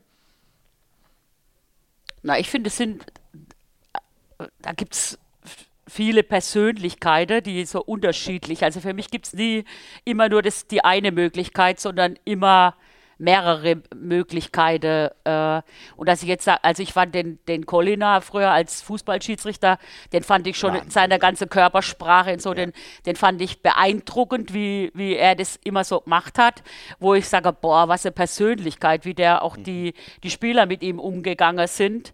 Äh, und äh, ja, aber jetzt, dass ich sage, der, diese eine Person, ultimativ. Ich meine, die, die Bonaventuras sind für mich, machen für mich auch beeindruckende Karriere, weil sie einfach so lange schon in dem Zirkus drin sind und sich immer wieder der Situation so stellen. Das sind für mich schon Top-Vorbilder für die weibliche Schiedsrichterei. Ja, aber spannend, dass sich so viele auf Pierluigi Colina einigen. Äh, ja, der, das, das, ist echt Er war halt, ein, ne? er war kein Schiedsrichter, er war ein Sportler an der Pfeife. Ja, ja, das ist schön gesagt. Das ist schön gesagt. Dazu passt auch ehrlich gesagt meine nächste Frage, zumindest so ein bisschen. Welcher Trainer aus der ersten Handball-Bundesliga aktuell wäre denn der beste Schiedsrichter? Die denken alle, sie wäre gute Schiedsrichter. Das muss man mal festhalten. Und ich weiß nicht, wer von ihnen wirklich einer sein könnte, wenn es dann wirklich drauf ankommt, da allein zu stehen. Ja. Da müsste ich den, den Gesamtblick also, sprichst du keinem zu. ich glaube, die hätte alle ihre Stärke und ihre Schwäche an der Pfeife. Ich weiß ja. nicht, ob die selber da ihre Jungs da äh, beim Spiel 6 gegen 6 mal selber pfeife. Ich weiß es nicht. Regeltechnisch kommen immer von vielen sehr gute Hinweise, ob letztendlich einer die den Job äh, richtig gut könnte. Ich weiß es nicht. Okay, okay. Ähm, Jutta, wenn du eine Regel im Handball ändern könntest, welche wäre das und wie würde sie danach aussehen? Oh, die Frage habe ich in letzter Zeit schon öfters gehört. Mhm. Äh, ich glaube, ich würde mich, ich könnte sie jetzt ad hoc nicht ändern, weil ja gar, also ich könnte jetzt gar nicht sagen, welche ich jetzt unbedingt ändern äh, wollte oder würde. Ich glaube, ich würde das Thema mit dem Torwart und mit dem siebten Feldspieler nochmal durchleuchten weil, da, ja. weil daraus relativ viel entsteht. Ich glaube, ja. ich würde aber auch durchleuchten die schnelle Mitte, ob man die noch einfacher hinkriege, dass zum Beispiel die Angreifer überall stehen könnte. Ich glaube, dass, ah, ja. glaub, dass ich da die Experte auch nochmal bei der IHF auch nochmal mit dem einen oder anderen Thema be beschäftige. Aber ansonsten bin ich eher ein Freund davon, nicht ständig irgendwas zu ändern, damit man auch nicht immer weiter wegkommt von, oder dass man einfach auch mal die Dinge einfach mal so wirken lässt und dann ein bisschen stabilisiert. Also jetzt ad hoc würde ich nichts ändern. Aber, aber das sind zwei Sachen, die aber sehr eingänglich Aber siebter Feldspieler würde ich, glaube ich, alles nochmal durchleuchten, weil daraus resultiert schon das eine oder andere Problem und auch das mit dem Anwurf. Vielleicht könnte ja. man da nochmal dran schauen. Ja. Äh, und jetzt habe ich noch eine kleine Spezialfrage. Da bin ich jetzt mal gespannt. Mir, mir wurde übrigens gesagt, dass du mich als äh, frech bezeichnet hast. Ich wäre immer so frech. Ich weiß nicht, ob das jetzt an meinen, ich hoffe nicht im persönlichen Umgang oder ob es meinen äh, an meinen Kommentaren auf meinem Sender äh, liegt. Wer von den Sky-Menschen hat denn die dicksten Regelpannen drin? Kannst du da jemanden ans Messer liefern? Ich hoffe mal, ich bin es nicht, aber dann muss ich damit leben. Ich, ich, ich bin eigentlich jemand, der immer versucht, die Kritik direkt anzubringen und jemand jetzt hier an der Pranger zu stellen, öffentlich, entspricht nicht das möchte ich nicht. Ich will Ich habe es mir fast gedacht. Ich, ich würde auch ehrlich gesagt viel lieber hören, wer ist denn das Aushängeschild? Wer, wer würdest du sagen, es gibt jemanden, der regeltechnisch richtig, richtig fest ist? Auch niemanden. Ich sehe dabei alle noch ein bisschen Nachschulungsbedarf. Ui, okay. Ja, gut. Wenn, er, wenn ich da höre, was er als da losblubbert, dann denke ich immer, was machen sie denn da oben? ich soll doch mal fragen, was da los ist bei uns. Ich, okay. ich glaube ja, dass, der, dass die Zusammenarbeit sich da schon die letzten Jahre wirklich sehr gut entwickelt hat und der eine oder andere da auch mal bereit ist, sich dann wieder zu revidieren in seiner Meinung. Aber wir können jeden Tag noch dazulernen, auch im hohen Alter. Obwohl ich morgen schon ins 60. Lebensjahr gehe, ja, bin ich ja. immer bereit, Dinge nochmal zu lernen. Ja, Mensch, du, das ist schon ein sehr, sehr schönes äh, äh, Schlusswort. Damit will ich deiner Zeit auch gar nicht weiter äh, strapazieren. Die obligatorische letzte Frage muss ich natürlich immer noch stellen. Hast du einen Gastvorschlag, wen wir mal einladen sollten in diesen Podcast? Ein Gastvorschlag? Du hast ja so viele Leute aus der Handballwelt kennengelernt. Ich meine, ihr seid ja immer recht breit aufgestellt. Ja, versuchen wir. Versucht auch da immer global. Mich würde es freuen, wenn da mal jemand aus dem, aus dem Frauenhandball da mal reinholt, ein bisschen. Um auch ein bisschen mhm. was für den Frauenhandball zu, zu machen. Ja, wir hatten jetzt, ich weiß gar nicht vor wie viel, drei oder vier Folgen mhm. war Xenia Smits da. Ja. Ähm, also wenn, aber du, da hast du keinen, keinen konkreten Wunsch, sondern das ist nur die, die äh, grundsätzliche Bitte ja, mal wieder Frauen Ja, ich, find's, ich, ich würde es gut finden, wenn wir auch alle gemeinsam irgendwie versuchen, der Frauenhandball ein bisschen nach vorne zu pushen. Das wird auch der Männer gut tun, wenn wir da ja. auch die zweite Sportart, wie ich es immer nenne, auch immer schön im Fokus haben. Und das tut uns auch, glaube ich, in der Gesellschaft gut, wenn wir da also alles im Fokus haben. Von daher ein Gast aus dem Frauenhandball, der da was beitragen kann, fände ich gut. Nehme ich gerne mit. Also äh, dann brauchen wir eine Nachfolgerin für Emmy Bölk und Xenia Smits. Die waren beide schon da. Dann gucken wir Sehr mal, wen gut. wir da als nächstes Vielleicht mal jemand aus dem Trainer, unser Nationaltrainer vielleicht. Ja, wobei ich das wieder, dann denke ich mir wieder, haben wir auch schon drüber nachgedacht, aber da dachte ich mir irgendwie, da aus, aus dem Frauenhandball dann so gefühlt ausgerechnet den einzigen Mann einzuladen, kam mir dann wieder komisch vor, weißt du? Naja, es ist jetzt nicht so überlastet mit Frauentrainerinnen, von daher wenn man dann, ja. den, den, es ist nun mal der Trainer, das sollte auch egal sein, ob er ein Mann oder Frau ist. Ja, hast du eigentlich recht, er, spricht ja trotzdem für den äh, Frauenhandball. Genau, Mann, also ne? er, ja, das sollte man, ich bin da nicht, die Frau sollte nicht nur bei der Frau sein, sondern wir sollten uns da ein bisschen mehr mischen. Das würde mich Aber super, dann, ja. ja. Aber dann, dann nehme ich genau das mit. Dann können wir uns mit äh, Gaugisch ja doch auf einen Namen einigen, den ich mal einladen sollte. Warum nicht? So, und siehst, jetzt macht meine Stimme schon blind, platt. Jutta, ich danke dir sehr. Ich habe zu wirklich danke. tolle Einblicke, eine tolle Reise durch, durch dein Handballerleben, hat mir sehr viel Spaß gemacht. Ähm, und äh, für euch habe ich noch einen ganz kleinen Tipp, das ist nämlich ganz neu. Solltet ihr so einen Alexa Smart Speaker haben, könnt ihr dem einfach sagen, Alexa, öffne Handball-Bundesliga und dann kriegt ihr die Handball-Bundesliga nach Hause geliefert. Also von Ergebnisse, Tabellen bis zu Hand aus Harz. Die neueste Folge könnt ihr euch da alles von äh, Alexa Freihaus äh, liefern lassen, sozusagen. Probiert das doch gerne mal aus. Und einen Lieblingsclub könnt ihr, glaube ich, auch noch ähm, auswählen. Jutta, vielen Dank für ich deine danke. Geduld. Ich wünsche dir alles, alles Gute und vor allem einen tollen Geburtstag morgen. Den werde ich haben. Vielen Dank. Ciao. Alles Gute. ciao. ciao. ciao.